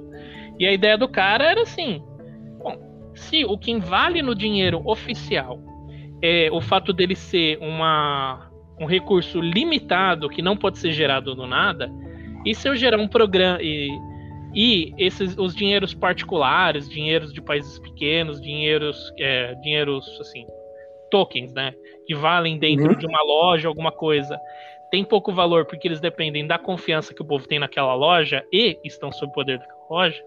E se eu criar um programa que gera esses dinheiros, mas e que as pessoas podem trocar, mas que ele não gera torta e à direita, ele gera seguindo uma regra e além disso, não é processado num, num servidor central que só o governo tem controle, ou só uma loja, empresa tem controle. Todo o sistema de verificação de quem tem dinheiro e de quem vai para onde vai é feito no computador de todo mundo que está dentro do sistema. Aí ele criou o Bitcoin, um sistema que limita a quantia que aquele dinheiro tem para existir, de acordo com uma regra, e que todo o sistema, todo mundo que, com- é, que participa pode verificar que aquilo, que aquelas informações, aquela propriedade sobre aqueles dinheirinhos é válida. Não tem como ninguém fraudar o sistema, nem governo, nem empresas, nem indivíduos. Aí ele viu que, ah, se você fizer isso, todo mundo que vai querer participar disso vai precisar processar muitas coisas criptográficas e não vai querer fazer isso para não gastar energia e tempo. Aí ele pensou: ah, posso fazer o seguinte: à, é, à medida que o tempo passa, é gerado mais esses dinheiros e eles são dados para as pessoas que dedicaram o tempo e o esforço deles a deixar o computador rodando cá- cálculos para manter o sistema funcionando. Aí veio Bitcoin, o é, só o pessoal que queria ganhar dinheiro é, com esses cálculos se interessou e também o pessoal que queria usar esse dinheiro para pagar por crimes. E ficou nisso. Sinceramente. Assim, a ideia original é boa, inclusive, se que eu saiba, tem muitos países querendo tornar o dinheiro deles é, baseado nessas tecnologias de uma forma ou de outra. E eu acho isso ótimo. Os Estados Unidos está pensando, a China acho que já está aplicando de alguma forma, não sei como. Mas eu acho muito interessante. É, Na verdade, faz todo sentido hoje a gente ter essa discussão sobre moedas virtuais, né? O, o funcionamento do dinheiro mudou ao longo do tempo e o nosso uso do dinheiro social mudou também, né? Então, aquela coisa de ter dinheiro na carteira, ninguém mais anda com dinheiro na carteira. Então, as transações elas já são feitas de maneira virtual, ele já tem um, um outro significado no, no imaginário popular, né? O dinheiro e a forma como a gente se relaciona com ele. Mas é, como já diria o sábio meme, tem que ver isso aí. Ah, É, então, na China, eles têm uma, eu não sei com relação a moedas virtuais, a lá Bitcoin, mas eles têm um sistema de ranqueamento nota social, né? Eu não sei se se relaciona com isso. Eu acho perigoso, para dizer o mínimo. Ah, eu acho que a discussão sobre moedas virtuais ela é inevitável. Eventualmente a gente vai estar lidando com outras moedas que não Bitcoin. É mais questão da forma de ver isso, né? Talvez a pessoa com esse histórico que você passou tenha sido um pouquinho idealista demais, né? Isso de ter um cálculo, ter tudo certinho e esquecer de levar em consideração o fator humano, né? Que gerou essa distorção que a gente tem hoje. Aliás, tava, andaram tendo algumas discussões ah, a respeito desse gasto de, de energia para produzir os bitcoins e como isso gerou uma distorção no preço de HDs e processadores. Então, as pessoas que dependem de máquinas para trabalhar e que agora estão tendo que pagar mais porque os equipamentos estão sendo feitos com precificação voltada para essa demanda, né? Então tem todo Então- um sistema aí para a gente verificar. o preço de HD, na verdade, o que deu problema em preço de HD, acho que foi um tsunami em 2012 que estragou a maioria das indústrias que tinha ali na Indonésia, que fabricavam os HDs de todas as marcas grandes. Se não me engano. O que está faltando no mercado hoje em dia por causa desse, dessa mineração de é, coins, é, moedas virtuais é processador de computador, mas principalmente é processador de vídeo. Eles estão muito, muito caros porque as pessoas compram para essas coisas. Um processador de vídeo, tipo uma placa de vídeo? É, Sim. o placa de vídeo tem alto poder para processar coisas ao mesmo tempo. Hum, não e daí para cálculos de criptografia, que é o que esse tipo de moeda faz, é, é ótimo. É, porque assim, cada uma dessas moedas, coins que tem por aí, Bitcoin, Dogecoin, etc., eles têm um, um algoritmo diferente. A Bitcoin, o pessoal já parou de utilizar a placa de vídeo e começou a utilizar placas de computador é, produzidas só para processar Bitcoin. Com chips que são feitos para isso, não precisam de mais nada. Outras moedas ainda usam é, placa, de, ainda vale a pena fazer com placa de vídeo. E por isso ainda a placa de vídeo está faltando no mercado. Não só isso, agora está tendo uma crise de microprocessador, né? As fábricas de microprocessador não querem a, a aumentar a expansão. Inclusive a Nintendo avisou que vai reduzir a produção de Switch porque eles não estão conseguindo fornecedor de microprocessador, por exemplo. Mas por que que tá tendo o, a limitação? Porque as produtoras, os fornecedores dos componentes não querem fazer investimento de novas fábricas achando que o, a demanda é temporária. Eles não querem construir novas fábricas, porque depois que diminuir a demanda, eles tão, ficam com uma fábrica ociosa. Sim, porque uma fábrica dessas custa uns 3, 4 bilhões de dólares, no mínimo. Por isso que tem muita indústria que nem fábrica tem. A Nvidia não tem fábrica de chip. É, então, é que é essas fábricas que fornecem para Intel e Nvidia. Não, a Intel as... tem fábrica própria, a AMD e a Nvidia não tem. Olha que louco, parei para fazer uma matemática aqui rápida. Cada fábrica dessa custa 3 ou 4 bi, você disse. Sim. Sim. Ou seja, isso seria 32 vezes o que o, o, o Ministério da Saúde quer transferir para o Exército no caso lá do, da, da, das vacinas de Covid. Sim. Ou seja, seriam 32 fábricas dessas de grande porte de, de produção de microchips para os caras aplicarem vacina, sendo que o Ministério da Saúde pode fazer isso. Só fazendo é, um a questão é, é, a questão ali é que o Ministério da Saúde vai pagar alguém para fazer uma coisa que eles fariam melhor e mais barato. Tipo, mas assim, sem juízo de valor. Mas sem leite condensada. É. é. Provavelmente o, o negócio do exército é dar a vacina e pegar o pudim. Cara, esse moeda virtual, eu realmente não, não entendo, eu não consigo, o perdão do trocadilho, processar porque, mano, pra mim é um negócio muito louco. Tipo, a moeda, quer queira, quer não, não sei, eu não, não sou um cara que manja muito de economia, gostaria de manjar mais. Mas a moeda já é um negócio louco, né? Tipo, inflação e tudo mais, e a capacidade de produção de moeda. Tem aquele cara lá do saindo da Matrix, etc., que é amigo dessa turma, Sabrina Fernandes, Jones Manuel, etc., que ele sempre insiste nessas discussões, nesses debates sobre produção da moeda, inflação, etc. Mas é um negócio que eu não manjo, não entendo, eu acho muito profundo e complexo e requer uma muita uma, uma teoria muito pesada, assim, infelizmente na minha cabeça acho que eu não dediquei tempo suficiente para isso. O negócio acho... é que moeda é um negócio abstrato, né? Você vai fazer uma Sim. casa ali, você vai bater uma laje, você pega cimento, brita, areia, água, arma bonitinho, coloca as formas, bate o negócio na mão, joga lá, a laje está feita, você está vendo. Aí com a moeda não. Com a moeda você tem que, você tem que ter fé, né? Cara, é, é, é realmente uma, uma, parada muito louca, sei lá, tal como a existência do direito. Sei lá, uma vez esses dias estava falando aqui na BIM, que é onde eu trabalho. Tipo, a mestra Lilica Ripilica tá fazendo uma alquimia e eu acho que a alquimia bateu direto no cérebro dela, porque ela regalou o olho é, tava discutindo alguma questão legal, e eu falei, mas a, a, questão é que o direito não existe, né? No final das contas, o pessoal, como não? Eu falei, não existe, é, é pura ficção, né? Você não vê um gato quando vai morder a orelha do outro e fala, cara, você acabou de incorrer no artigo 19 aqui da, do Código Felino. Tipo, não existe, você né? Você tá dizendo que o direito é uma construção social? Exato. Por incrível que pareça, parece que as pessoas esquecem isso, né?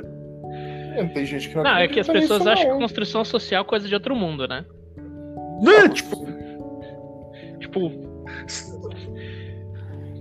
Se de repente eu quisesse lá, arrancar toda a minha roupa e andar no, no, no, no, no hall, no hall aqui do, ter, do, do, do prédio e, começar, sei lá, me movimentar como um cachorro e alguém chegar perto de mim e eu mijar nela para marcar território e latir, talvez como todo homem hétero faz mais ou menos em convivência e sociedade.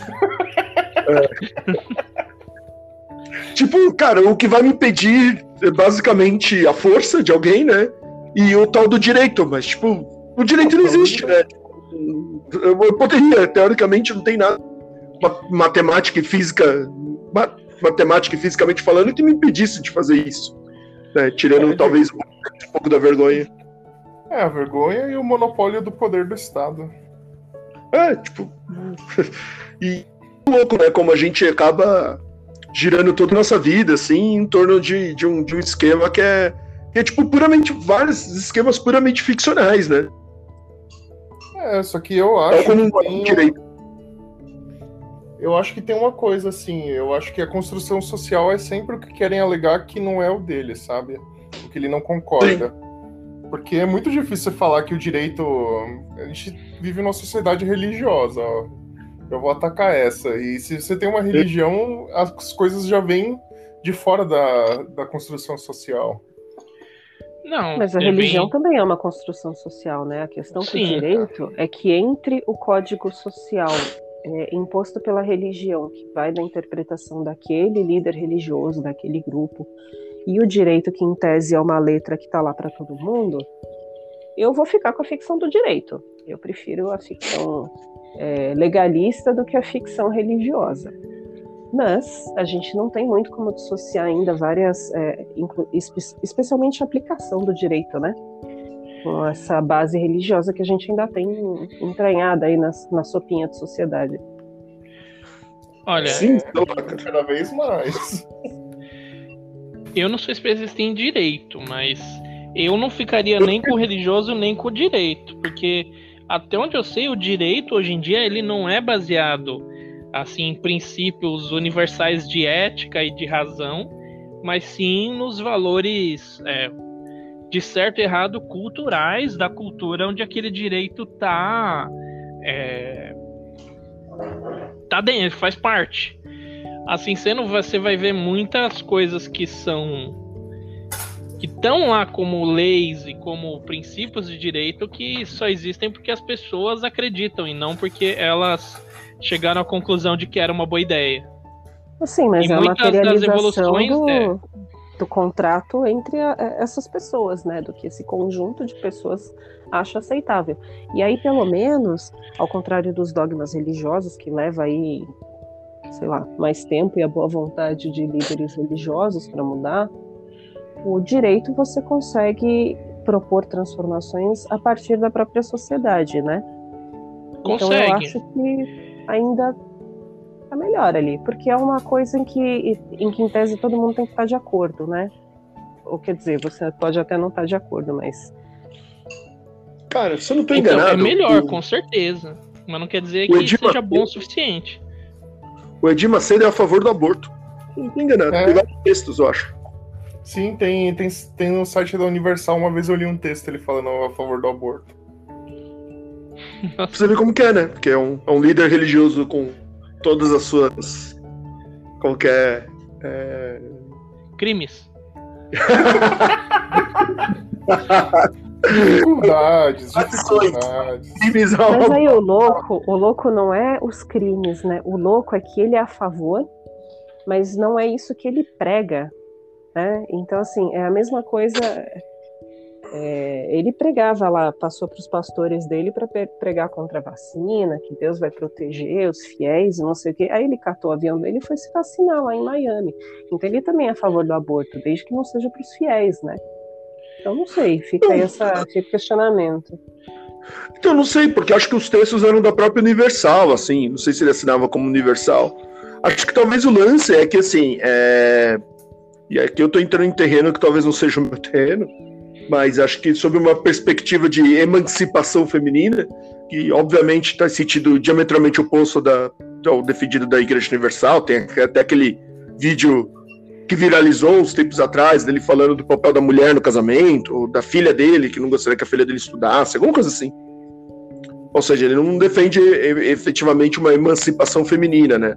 Mas que ainda dentro desse contexto ele entende que o aborto é correto.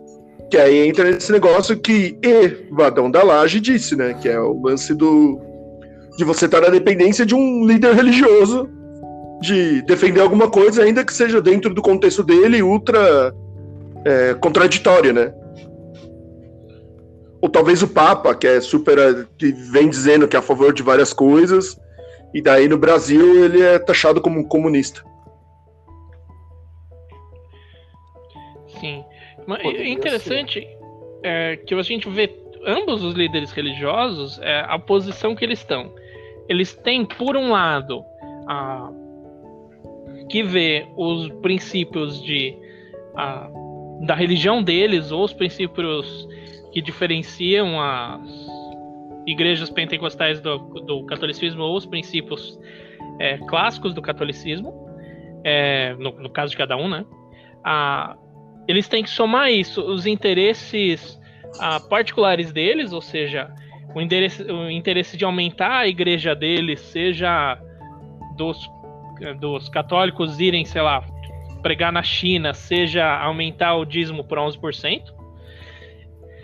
e, os, e, e, as visões particulares, eles têm que, tipo, mesclar tudo isso. Então, sei lá, o Edir Macedo, ele pode, assim, tá lá todo felizão com o dinheiro dele, né? E que é, achar que aborto é de boa, mas saber que como a igreja dele apoia muito umas, umas valores mais conservadores, ele não pode dizer isso em toda a missa, que senão vão tacar pedra nele. Sim. E vão, vão parar de comprar o cosplay lá que ele usa.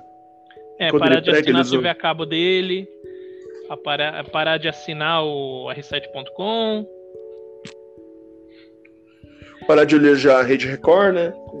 É. Novela dos Mutantes, Caminhos do Coração. Tem o streaming, parar de pagar pelo streaming dele. Eles têm o streaming? Tem. A, a Record tem um streaming, né? Mas é, tem vários conteúdos religiosos que você tem lá no streaming, fora é, a empresa de TV a cabo tradicional que eles têm. Caramba, eu não sabia. Eu sei que tem muito conteúdo deles no Netflix. O, ah, não sabia. Também não procurei. Tem bastante. Então, acho que eu vou chegar à minha, à minha última hora, né? Eu sou o último. Ah, eu vou é? trazer. É? Eu sou, sou, sou o último. Não, que ainda tinha mais uma segunda notícia. Ah, então manda, manda. Ah, não, essa é mais curta, acho que não vai ter tanta discussão.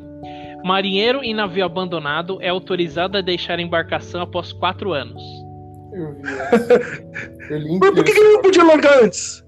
Então, ele era ele era um segundo oficial de um navio, se, é, aliás, nem sei de que, não, o, o, ah, o navio pertencia a um daqueles países ricos do petróleo, peraí. Ah, Dubai? Por aí. Dubai, não. Não, ele pertencia a uma empresa de Dubai, né? Não ao país. Uhum. Aí eles estavam transportando as coisas, mas estava desatualizado toda a documentação. Quando eles chegaram no Egito, o pessoal do Egito disse: não, para aí, vocês vão ter que arrumar isso antes de parar no porto, senão vocês não entram. Aí o navio ficou parado, né? Aí o, o capitão foi pra terra, né? Foi resolver umas coisas e sumiu no mundo. Foi e daí um juiz, é, um juiz do Egito disse: olha, alguém é pela lei, alguém tem que ficar responsável por esse navio que tá irregular, porque ele tá dentro de águas egípcias, né? Aí o segundo oficial, que é o cara, ficou responsável. E daí os outros marinheiros pegaram e foram embora.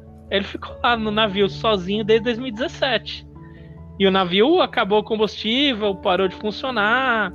Teve uma tempestade que levou ele uns, umas 7 quilômetros embora.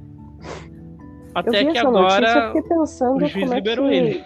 Como é que ele sobreviveu ali? Porque o navio você tem que abastecer com água, trocar as coisas, né? Descarregar Sim. água usada, pegar água nova. Não, com Alguém água tem que levar não, comida, que eles né? um esquema de destilação.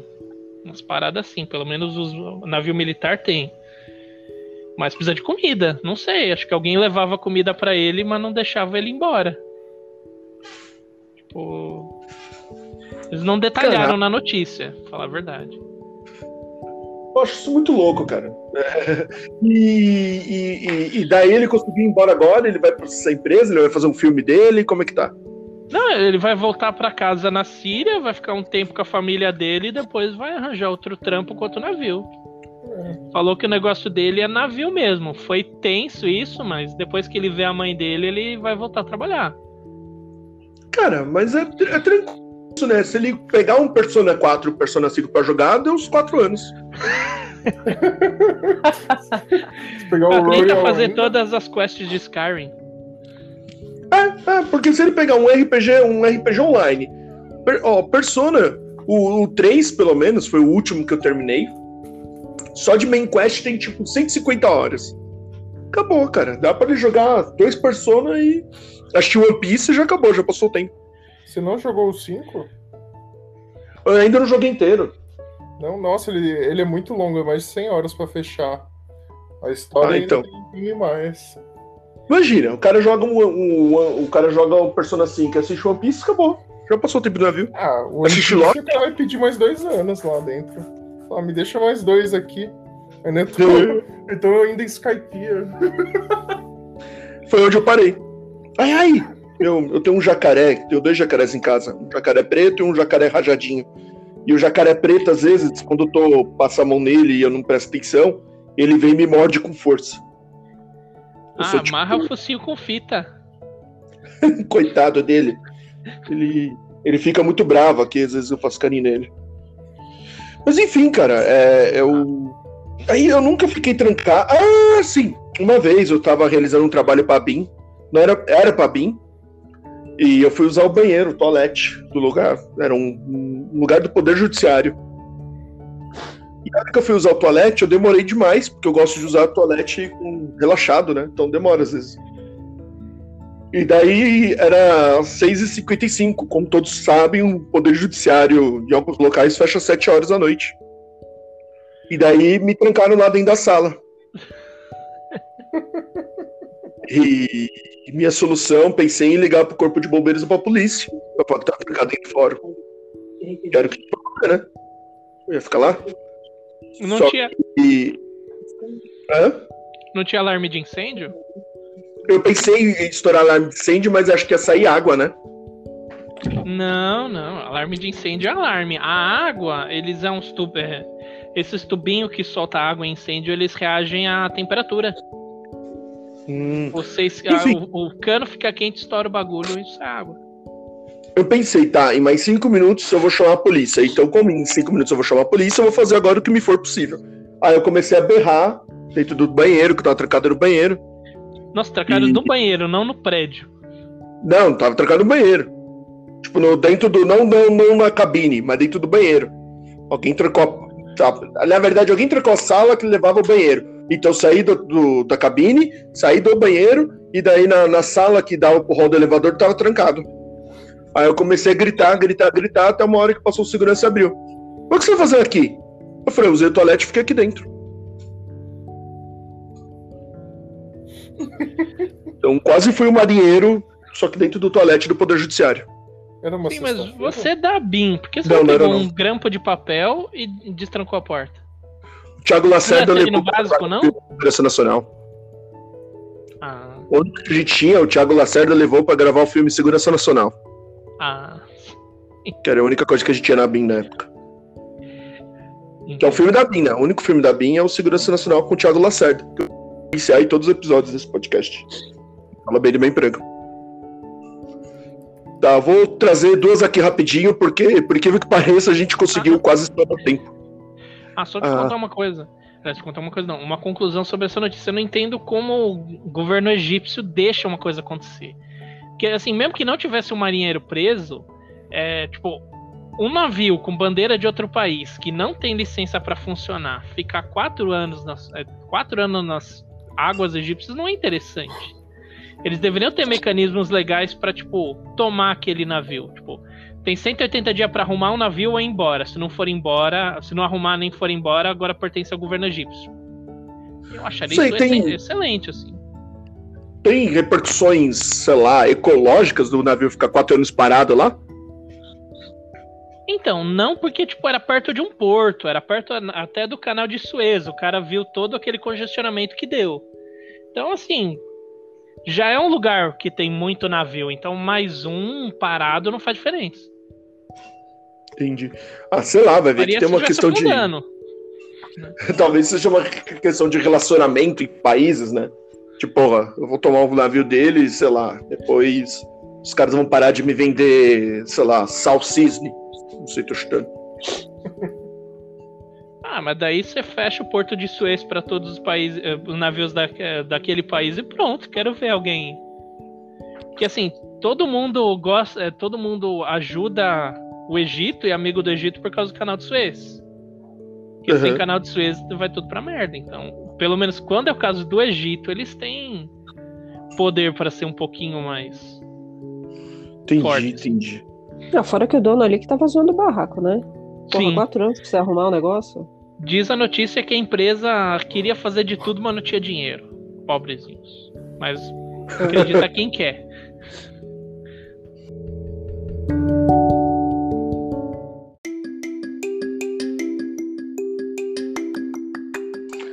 O meu, vou só pra Uhum, bater claro. rapidinho aqui. é, são duas notícias que são bem casuais, na verdade. Que, na verdade, são mais reflexivas do que notícias novas, etc. Ah, a primeira é um, um questionamento que um colega de infância levantou num grupo que eu fui muito cético quanto a isso. Mas que eu tô notando uma, uma tentativa de movimentação nesse sentido, que é de tornar a morte do humorista Paulo Gustavo, e aqui fica um pouco de minha culpa, como já falei em algum momento, que eu tirava bastante onda da cara dele, assim, no sentido de não gostar do trabalho dele. E daí, sei lá, agora que ele faleceu, ficou um pouco de, sei lá, talvez um pouco de consciência pesada, no sentido de, porra, não imaginava que isso ia acontecer, né? A gente nunca imagina. Mas de tornar a morte do, do, do Paulo Gustavo alguma, em alguma espécie de, de, de símbolo, né, do, do descaso governamental ou da, do risco do Covid, né, o Brasil, que tipo até um cara com todos os acessos hospitais, etc, é, acabou não, não, não superando, né, a, a guerra contra a doença. E, e quando me falaram isso, a minha, a minha primeira manifestação foi no sentido de que, cara, eu acho que não, porque tudo que podia dar errado em relação ao Covid já deu e o governo não deu um, um passo atrás, assim. Porque a ideia do governo agora é até estabelecer um ponto, né? Tem que acontecer um desastre. E por desastre, eu, é, o que eu quero dizer é o mercado financeiro e econômico chegar junto, e não acho que eles estão querendo chegar junto nesse momento, para que o governo possa, sei lá, saia desse, desse ponto de, de, de combate, no sentido de, de anti-ciência, né? De estar tá no, no sentido oposto do combate ao Covid. E aí entra no, no ponto pior, né? Que mesmo quem está numa ideia de combate, de pró-combate Covid, como governo estadual paulista, é, é um pró. É um, é um pró-ciência falso, né? Porque. Ah, vamos manter as pessoas em casa, mas não tem um, uma, uma organização econômica que, que viabilize isso, etc. E daí fica todo mundo trancado em casa, não trancado, porque todo mundo precisa trabalhar, todo mundo precisa sobreviver. E aí fica o governo estadual falando: ah, as pessoas não estão respeitando a quarentena, quando na verdade elas não têm como respeitar, porque não tem um mínimo plano econômico para isso, né? Então, a minha conclusão, e de repente aí eu abri para vocês, é que a ideia é uma ideia de que, infelizmente, a morte do prematura do, do Paulo Gustavo, né? E como, ah, isso vai acarretar alguma mudança, eu acho que não vai acarretar nada, porque o que podia acarretar mudança para esse governo é, não acarretou. E não acho que agora que vai mudar alguma coisa, apesar de ter sido um negócio meio trágico, o cara ficou dois meses lutando. E outra coisa era que saiu nessa semana o documentário da, da Carol Conká, depois do tombo. E, e, obviamente, né, a discussão que, que vem na, na esteira é o quanto uma mulher negra no Brasil precisa se desculpar mil vezes para superar os seus problemas etc. Só que no caso da Carol Conká, eu acho uma grande. meio que um, uma grande esquizofrenia, esse tipo de, de, de, sei lá, de raciocínio. Porque o lance não é que ela tá se desculpando, porque realmente, tipo, tudo bem, as pessoas estão meio que fazendo dela meio que uma via sacra, né? Mas a real também é que ela tá surfando na onda, porque está gerando algum engajamento, está gerando dinheiro. É, ela fechou com a Globo a produção de documentário que muita gente séria que assistiu falou, cara, a real que não é um documentário, né? É uma peça publicitária. Tá claro que é uma peça publicitária. E aqui não tô dizendo que é errado dela fazer peça publicitária, né? Acho que tal como eu falei no, no episódio anterior com a Resta Lilica Ripilica, sobre o Falcão e o Soldado Invernal, é como o povo, às vezes, bem intencionado progressista, compra qualquer coisa meio que fácil, assim, sem muita reflexão. E o lance da Carol com K é isso, né? Tipo, ela tá legitimamente, é, a imagem dela é dinheiro dela, ela tem direito a isso. Então, tá, tá meio que usando isso como um surf na onda de essa repercussão, já que eu tô nesse, nesse ponto, vamos fazer do, do limão uma limonada, né? E acho ultra legítimo isso. O que eu acho tonto é, é como o povo cai em qualquer tipo de. Parece que assim, né? O algoritmo ele funciona muito bem, assim, muitíssimo bem. Talvez por isso que todo mundo aplique na, na divulgação dos conteúdos, porque as pessoas minimamente pensam, né, em como as coisas são estruturadas, né? E tá lá, sei lá, a Carol com K fazendo os documentários dela, engajando com isso, e ótimo para ela. Só que aí cai as pessoas um, um, tipo de maniqueísmo fácil, assim, tipo, ai meu Deus, como ela tá sofrendo, vemos né, no caso dela como uma, uma, uma mulher negra tem que passar pelo calvário para ser perdoada. E no final das contas, quem escreveu a peça publicitária que eles estão chamando de documentário são tipo 15 Faria Limer branco, né? É tipo uns 15 cara branco de, algum, de alguma agência de publicidade da Faria Limer falando, mano, vamos fazer esse documentário pra Globo Play, vai ser um sucesso. E os caras se contratando como se fosse o último manifesto de. de. Qual que é o nome daquilo? De. de alforria da Dandara. E não é, né? É só gente branca ganhando dinheiro com gente negra, que nada mais comum no capitalismo, né? É, esses dois pontos que eu acho que é ideal, inclusive, para ser o último ponto, porque são meio fáceis de digerir e de falar. Só que valendo, temos mais ou menos uns 8 ou 9 minutos aí para digerir isso. Então, quem quiser falar alguma coisa, talvez tenha que ser acelerado. Não que a Nossa. gente não possa gravar em duas sessões, né? Mas eu, eu queria destrinchar um pouco isso, posso? Pode, pode. Da minha não, parte, primeiro, pode. é a questão, uma questão mais é, particular e pessoal do, do falecimento do. Hum, nome dele. Paulo Gustavo. Do Paulo Gustavo. É, eu sou uma pessoa que acredita fortemente que a morte não muda nada. Então, não é porque o humor dele era ruim quando ele estava vivo que vai ficar bom agora.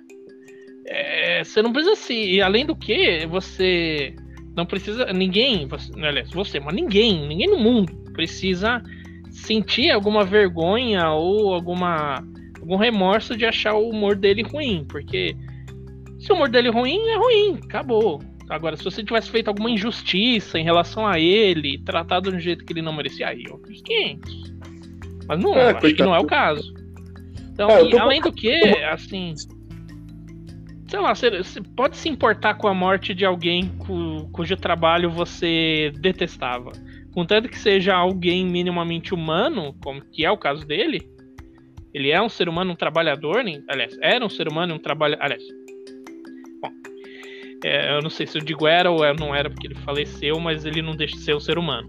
Mas ele é um ser humano e era um trabalhador, então é meio que isso que importa. Mas você não gosta, mas que ninguém aqui, ninguém no mundo devesse gostar do trabalho dele, ainda era um trabalho esforçado. Que algumas pessoas, muitas gostavam. Ah, com isso dito, a, a gente pode analisar essa questão da Covid. Porque a questão do governo do estado, é, primeiro o governo federal, enquanto não tiver o país não entrar em guerra, não vai acontecer nada, porque os mercados internacionais, contanto que o governo seja subserviente aos mercados internacionais, eles não vão levantar uma palha.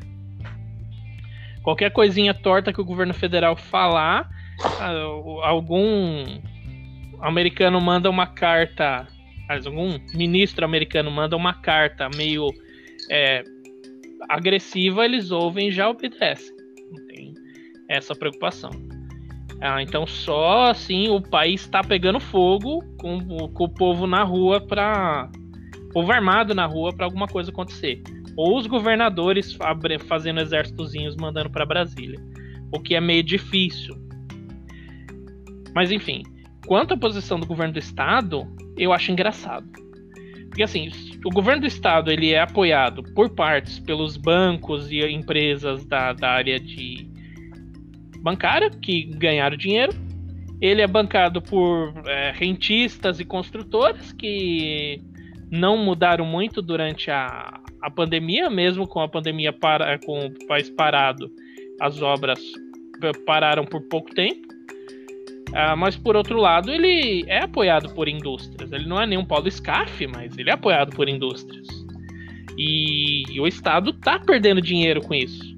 Então deveria, pelo menos por essa parte do, da equipe de apoio do governo do Estado, ele deveria ter feito alguma coisa direito. Mas não fez. Ele finge que vai fazer uma coisa direito para parecer o bom, não faz direito o, o povo fica com raiva dele porque ele tentou e não recebe nenhuma vantagem porque ele não fez direito. E continua nisso. Ele não, não chega em objetivo nenhum. Eu, eu, não sei por que, que tá assim, sinceramente. Se fosse. Eh, daria, sei lá, para justificar por causa de briga com o governo federal, que o governo federal ia chiar se ele engrossasse, mas. Ainda é uma explicação muito fraca. Eu não sei dizer por que, que tá acontecendo isso. É isso, minha, de minha parte. Tá. Próximo? Ou não próximo?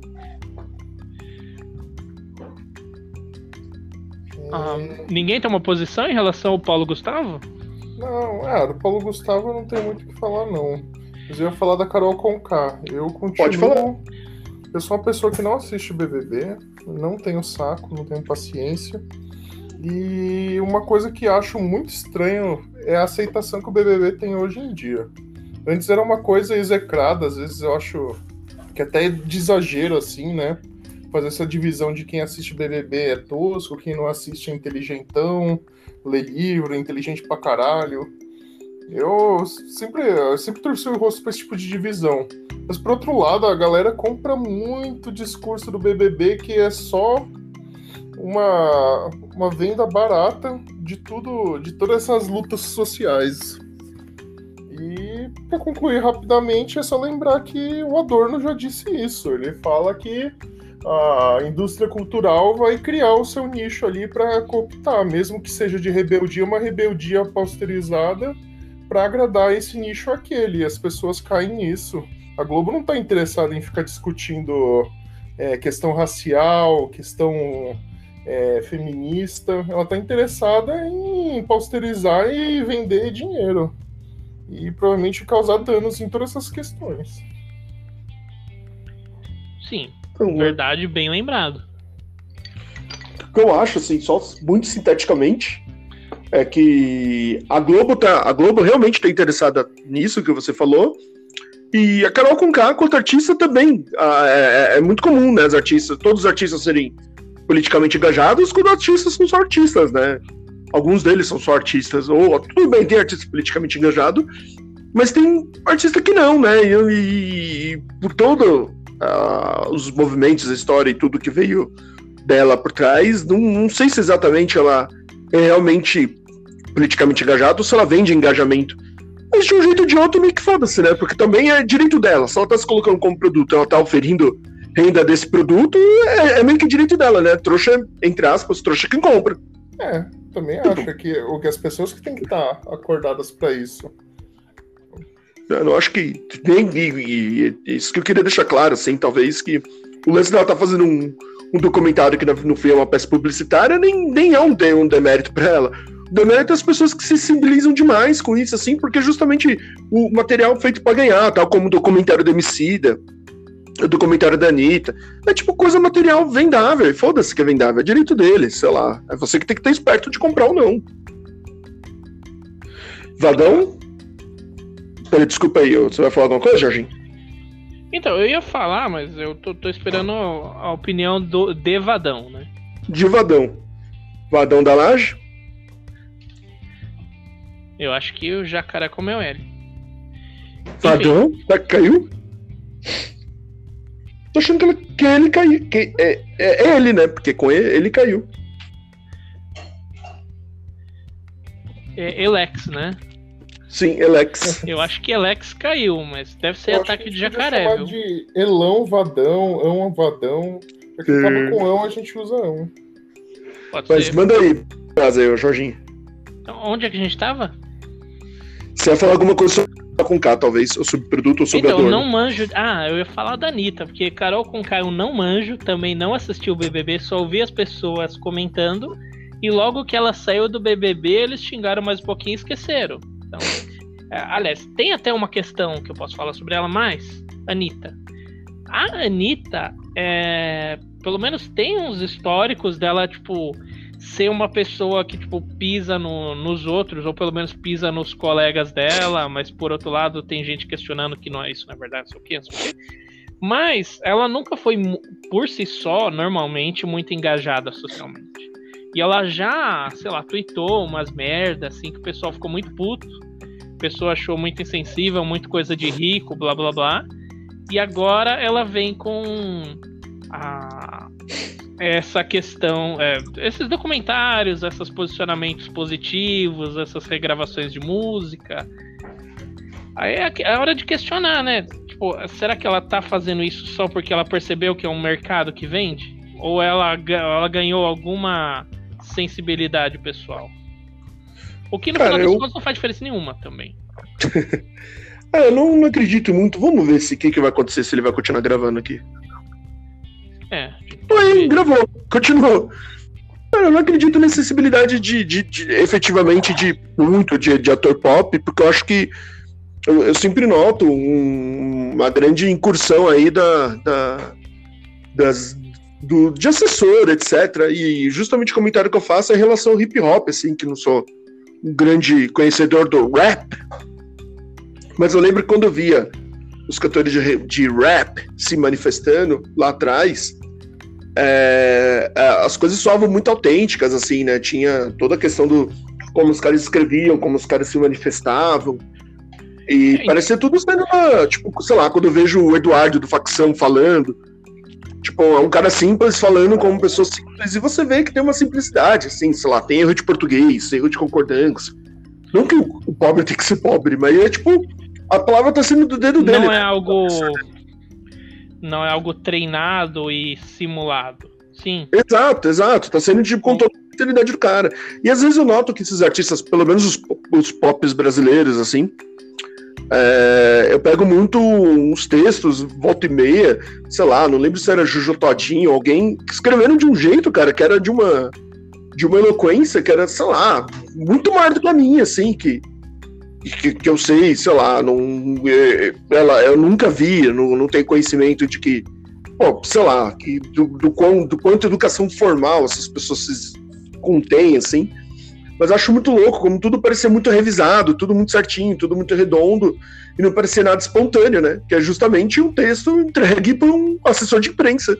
Sim, claramente. Não que a pessoa não possa ter eloquência, mas isso não condiz com a linguagem que a pessoa tem nas entrevistas e nas músicas. Daí você percebe que é um terceiro. Exato, e talvez, sei lá, tem, tem esse negócio do. do. do. Do qual é o nome daquilo? Do, prog- do progresso. Do progresso black, assim, sei lá, que é um negócio muito comum no rap internacional, já era comum no Racionais, o, texto, o contexto do preto no topo, etc., assim, que é, que é comum, que é um negócio meio, meio liberal, uma ideia meio liberal, assim, que não, não condiz com, com a realidade possível, sei lá, dá até acredito nisso dado o meu alinhamento político sim que não possível você prosperar no capitalismo e, e todo, toda ideia de de sei lá como que é o nome de minorias no topo dentro do capitalismo no final das contas acaba farsa É, Então, e, então, sei lá, esse, esse contexto me, me incomoda, mas talvez o que me incomode mais é às vezes ver que. que. sei lá, personalidades. Elas por elas, elas vão e, e falam, falam alguma coisa, sei lá, ou, ou elas usam do direito delas, que é de produzir dinheiro, e o público meio que cai muito como trouxa, assim. Eu fico pensando, cara, como as pessoas são, são tão obtusas, né, cara? Tipo, uma, uma um debate sobre com K, tá sendo, tá sendo aquilo. Não, ela só tá produzindo dinheiro, direito dela. Foda-se, sabe? então, o capitalismo ele sempre vai se manter. Então, assim, a ideia de preto no topo é possível, mas é tão difícil você fazer uma completa inversão do capitalismo de brancos para negros sem nenhum passo intermediário. Aliás, fazer a inversão completa sem ter um bagulho com elites de multicoloridas. É, multiétnicas, no caso, né?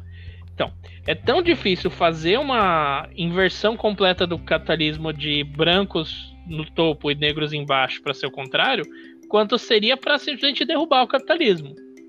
Então, pra, não vale a pena. Ah, eu, eu, vejo que também, é, até o que já deixou de ser muito popular, mas era até uns 5 anos atrás, que era o, o, rap, o funk ostentação, é mesmo princípio. É, tá? Querer uma riqueza é, aliás, querer uma riqueza, ter orgulho dela, o que é culturalmente importante, mas não apoiar um socialismo, uma igualdade para todos. Ou seja, o que não, o que consequentemente não vai resolver o problema como um todo. Ah, agora, o que eu ia voltar na Carol com K é que é, é engraçado que nessa era da pós-verdade esse tipo de ah, discurso é, é sempre alguma coisa baseada em verdade misturado com o resto de pose. Porque é, se ela fala que uma mulher negra pedir desculpas e ser ouvida é muito difícil, é verdade. Claro que é. É uma exato. coisa auto-evidente, embora a maioria das pessoas não vai querer acreditar. O problema é, isso se aplica a ela? Se aplica ao casal? Não. Será que ela fazendo esse discurso totalmente comercial é, é progressivo? Eu diria que sim, mas eu não diria, mas eu não acho que é a melhor opção. Então, e, e o ponto principal, né? Ah, ah, ah, Vadão voltou? Voltei. Eu precisei achar o nariz. Tudo bem, gente. Eu, achou... eu tive que sair daqui para vocês não ouvirem, né? O, todo o processo. é. é, mas Você... eu, acho, eu, eu acho o seguinte: eu sou partidária do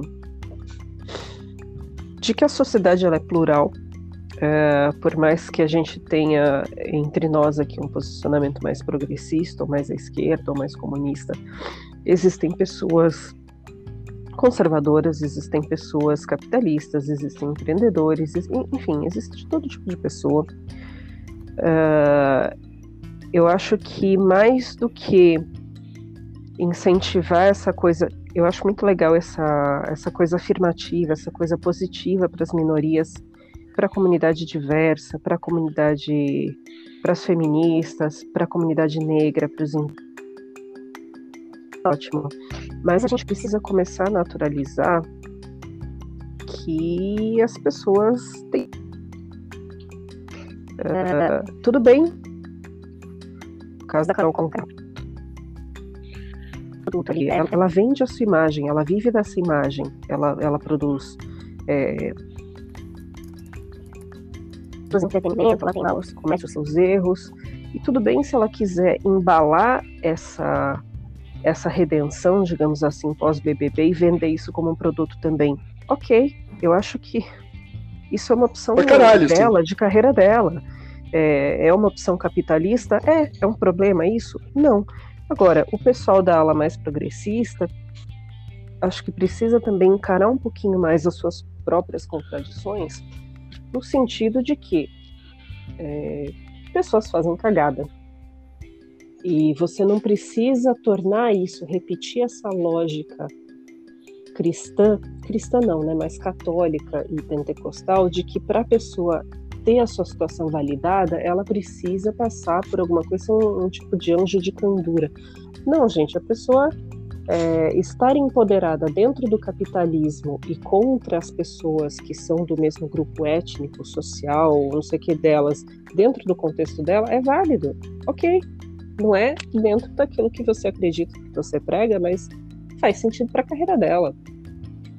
Agora, com relação à própria Carol Conká, é...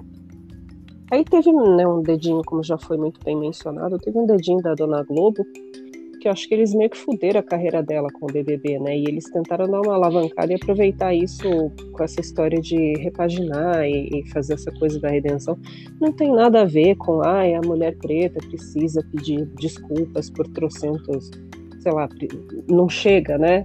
Ah, tem que ficar se desculpando a vida inteira. É verdade, é verdade que uma mulher preta da, da periferia que está lá lutando, que tá, não é necessariamente verdade para Carol Conká e muito menos nesse com a quantidade de tempo que passou, né? Faz o quê? Dois, três meses esse rolê todo? Quer dizer, em dois meses ela se reinventou, ela é uma outra mulher, ela repensou toda a vida dela, sabe? Se regenerou. Não, gente, vamos com calma.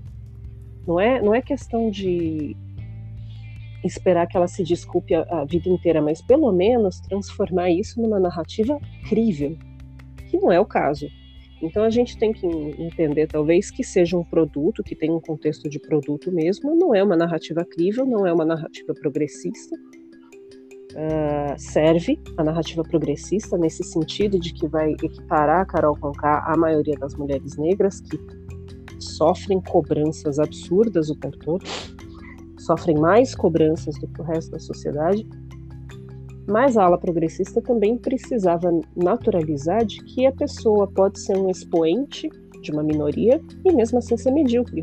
Acontece, cara.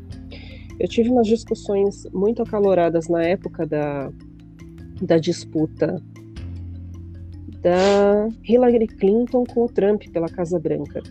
E aí tinha uma ideia, alguns amigos meus tinham uma ideia de que a Hillary, por ser mulher, por ser, enfim, por representar, né, é, uma minoria, nunca teve uma presidente mulher nos Estados Unidos, tal, de que ela tinha e eu tive que explicar para a pessoa que não. E o mínimo é a gente esperar a mesma coisa que a gente espera dessa mulher, que esperaria de um homem nessa posição. A gente não pode colocar para ela uma obrigação a mais. A gente não pode exigir, ah, você é mulher, então você tem que defender, não sei o que você falar. Não, começa errado daí.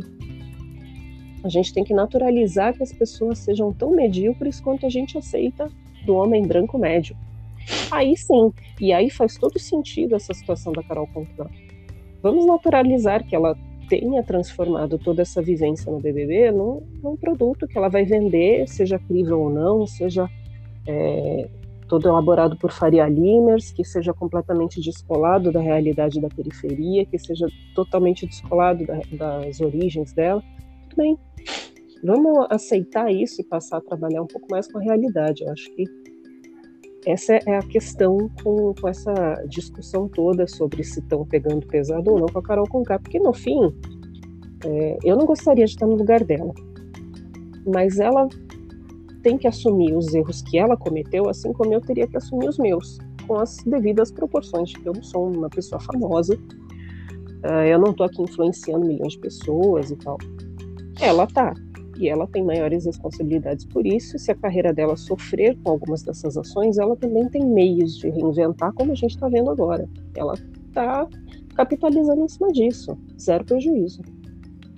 É isso aí. Quando, quando teve o negócio lá do MC, não lembro se vocês, acho que até falei com vocês, que viralizou, né, uma crítica ao, ao documentário do Emicida, questão, a discussão era essa, né? Que o documentário era muito louco, que trazia uma mensagem bacana, mas que no final é, é ficção, né?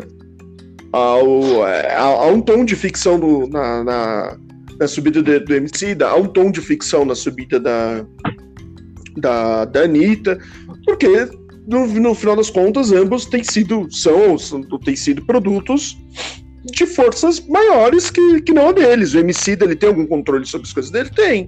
Mas no final das contas, termo de regra de mercado. A regra de mercado ela é, é branca, não é negra, né? quer queira, quer não.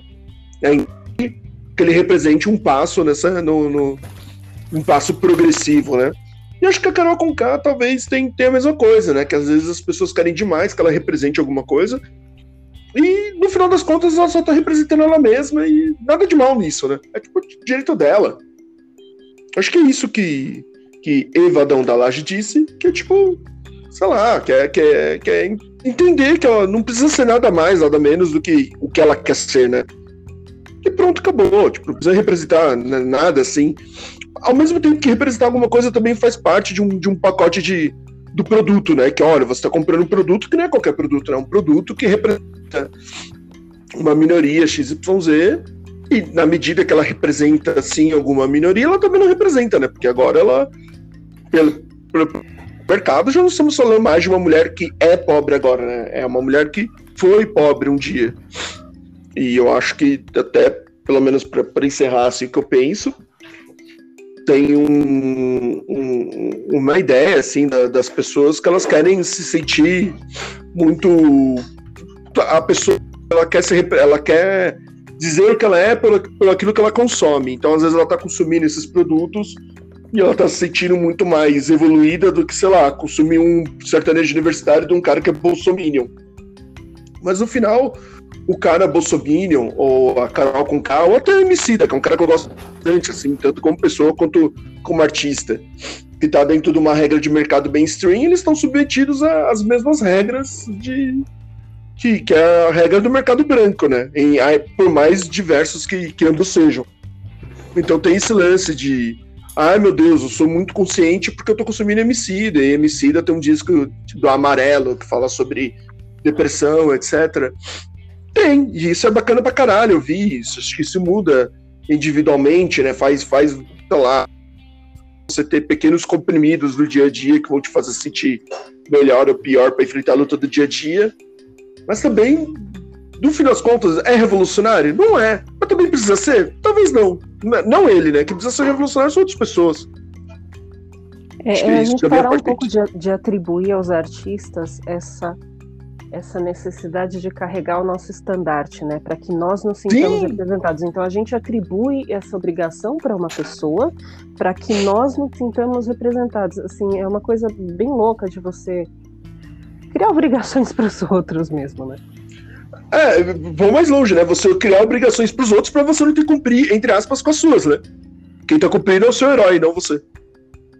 Exato, mas para validar minha própria experiência também. Então, eu Sim. ouço esse cara que tem toda essa luta tal, então, é, por extensão, eu sou uma pessoa que apoia essa luta, não sei o que, não tem nada a ver, vamos desvincular um pouco essas coisas, vamos apoiar sim quem, quem tá na luta, artistas independentes tal, vamos nós mesmos nos engajar na, nas lutas, né, parar um pouco de usar esses escudos e naturalizar um pouco as coisas como elas são, né, a gente projeta muito as coisas nos artistas. Vale para o Paulo Gustavo também. Foi interessante você ter trazido esse ponto. É um artista que eu particularmente nunca gostei muito. Também não faço juízo de valor, não acho que é um trabalho ruim. Muita gente gostava, muita gente se divertia. Eu fui assistir filme dele no cinema. É... não era o meu tipo de humor. Mas não é, não é inválido, mas você vê que era uma pessoa muito querida pelo público, porque trouxe um, gerou uma comoção nacional, né? Que foi uma coisa bem orgânica, não, não foi uma coisa fabricada. Ah, que morreu virou santo, não. É uma pessoa que realmente o público gostava muito.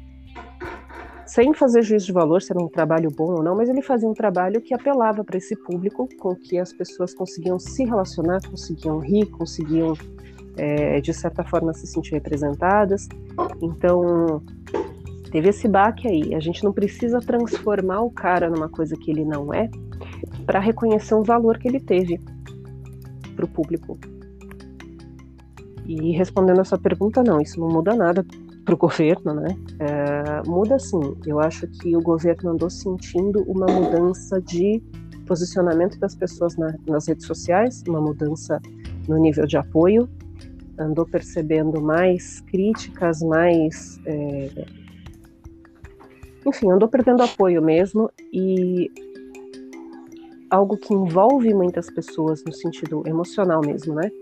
Algo que motiva muita gente, como a morte de um artista querido, é um fator de risco para o governo, mas não um fator de risco político imediato no sentido de perder sustentação econômica, que é o que importa para eles, né? Mas pode ter um impacto futuro em eleições, não apenas na esfera federal, no governo federal, mas toda aquela leva de de políticos inúteis, aventureiros, gente que se jogou lá dizendo que ia fazer a nova política e que no fundo é gente despreparada para exercer um papel de liderança política, né, no, no, no Congresso, no Senado, nas câmaras, enfim. Então isso pode trazer um pouquinho mais de, de, renovação consciente nas próximas eleições, no sentido de, poxa, a gente renovou aqui, trouxe um monte de gente nova, gente jovem que falava que ia fazer e acontecer, no fim, essas pessoas fizeram isso.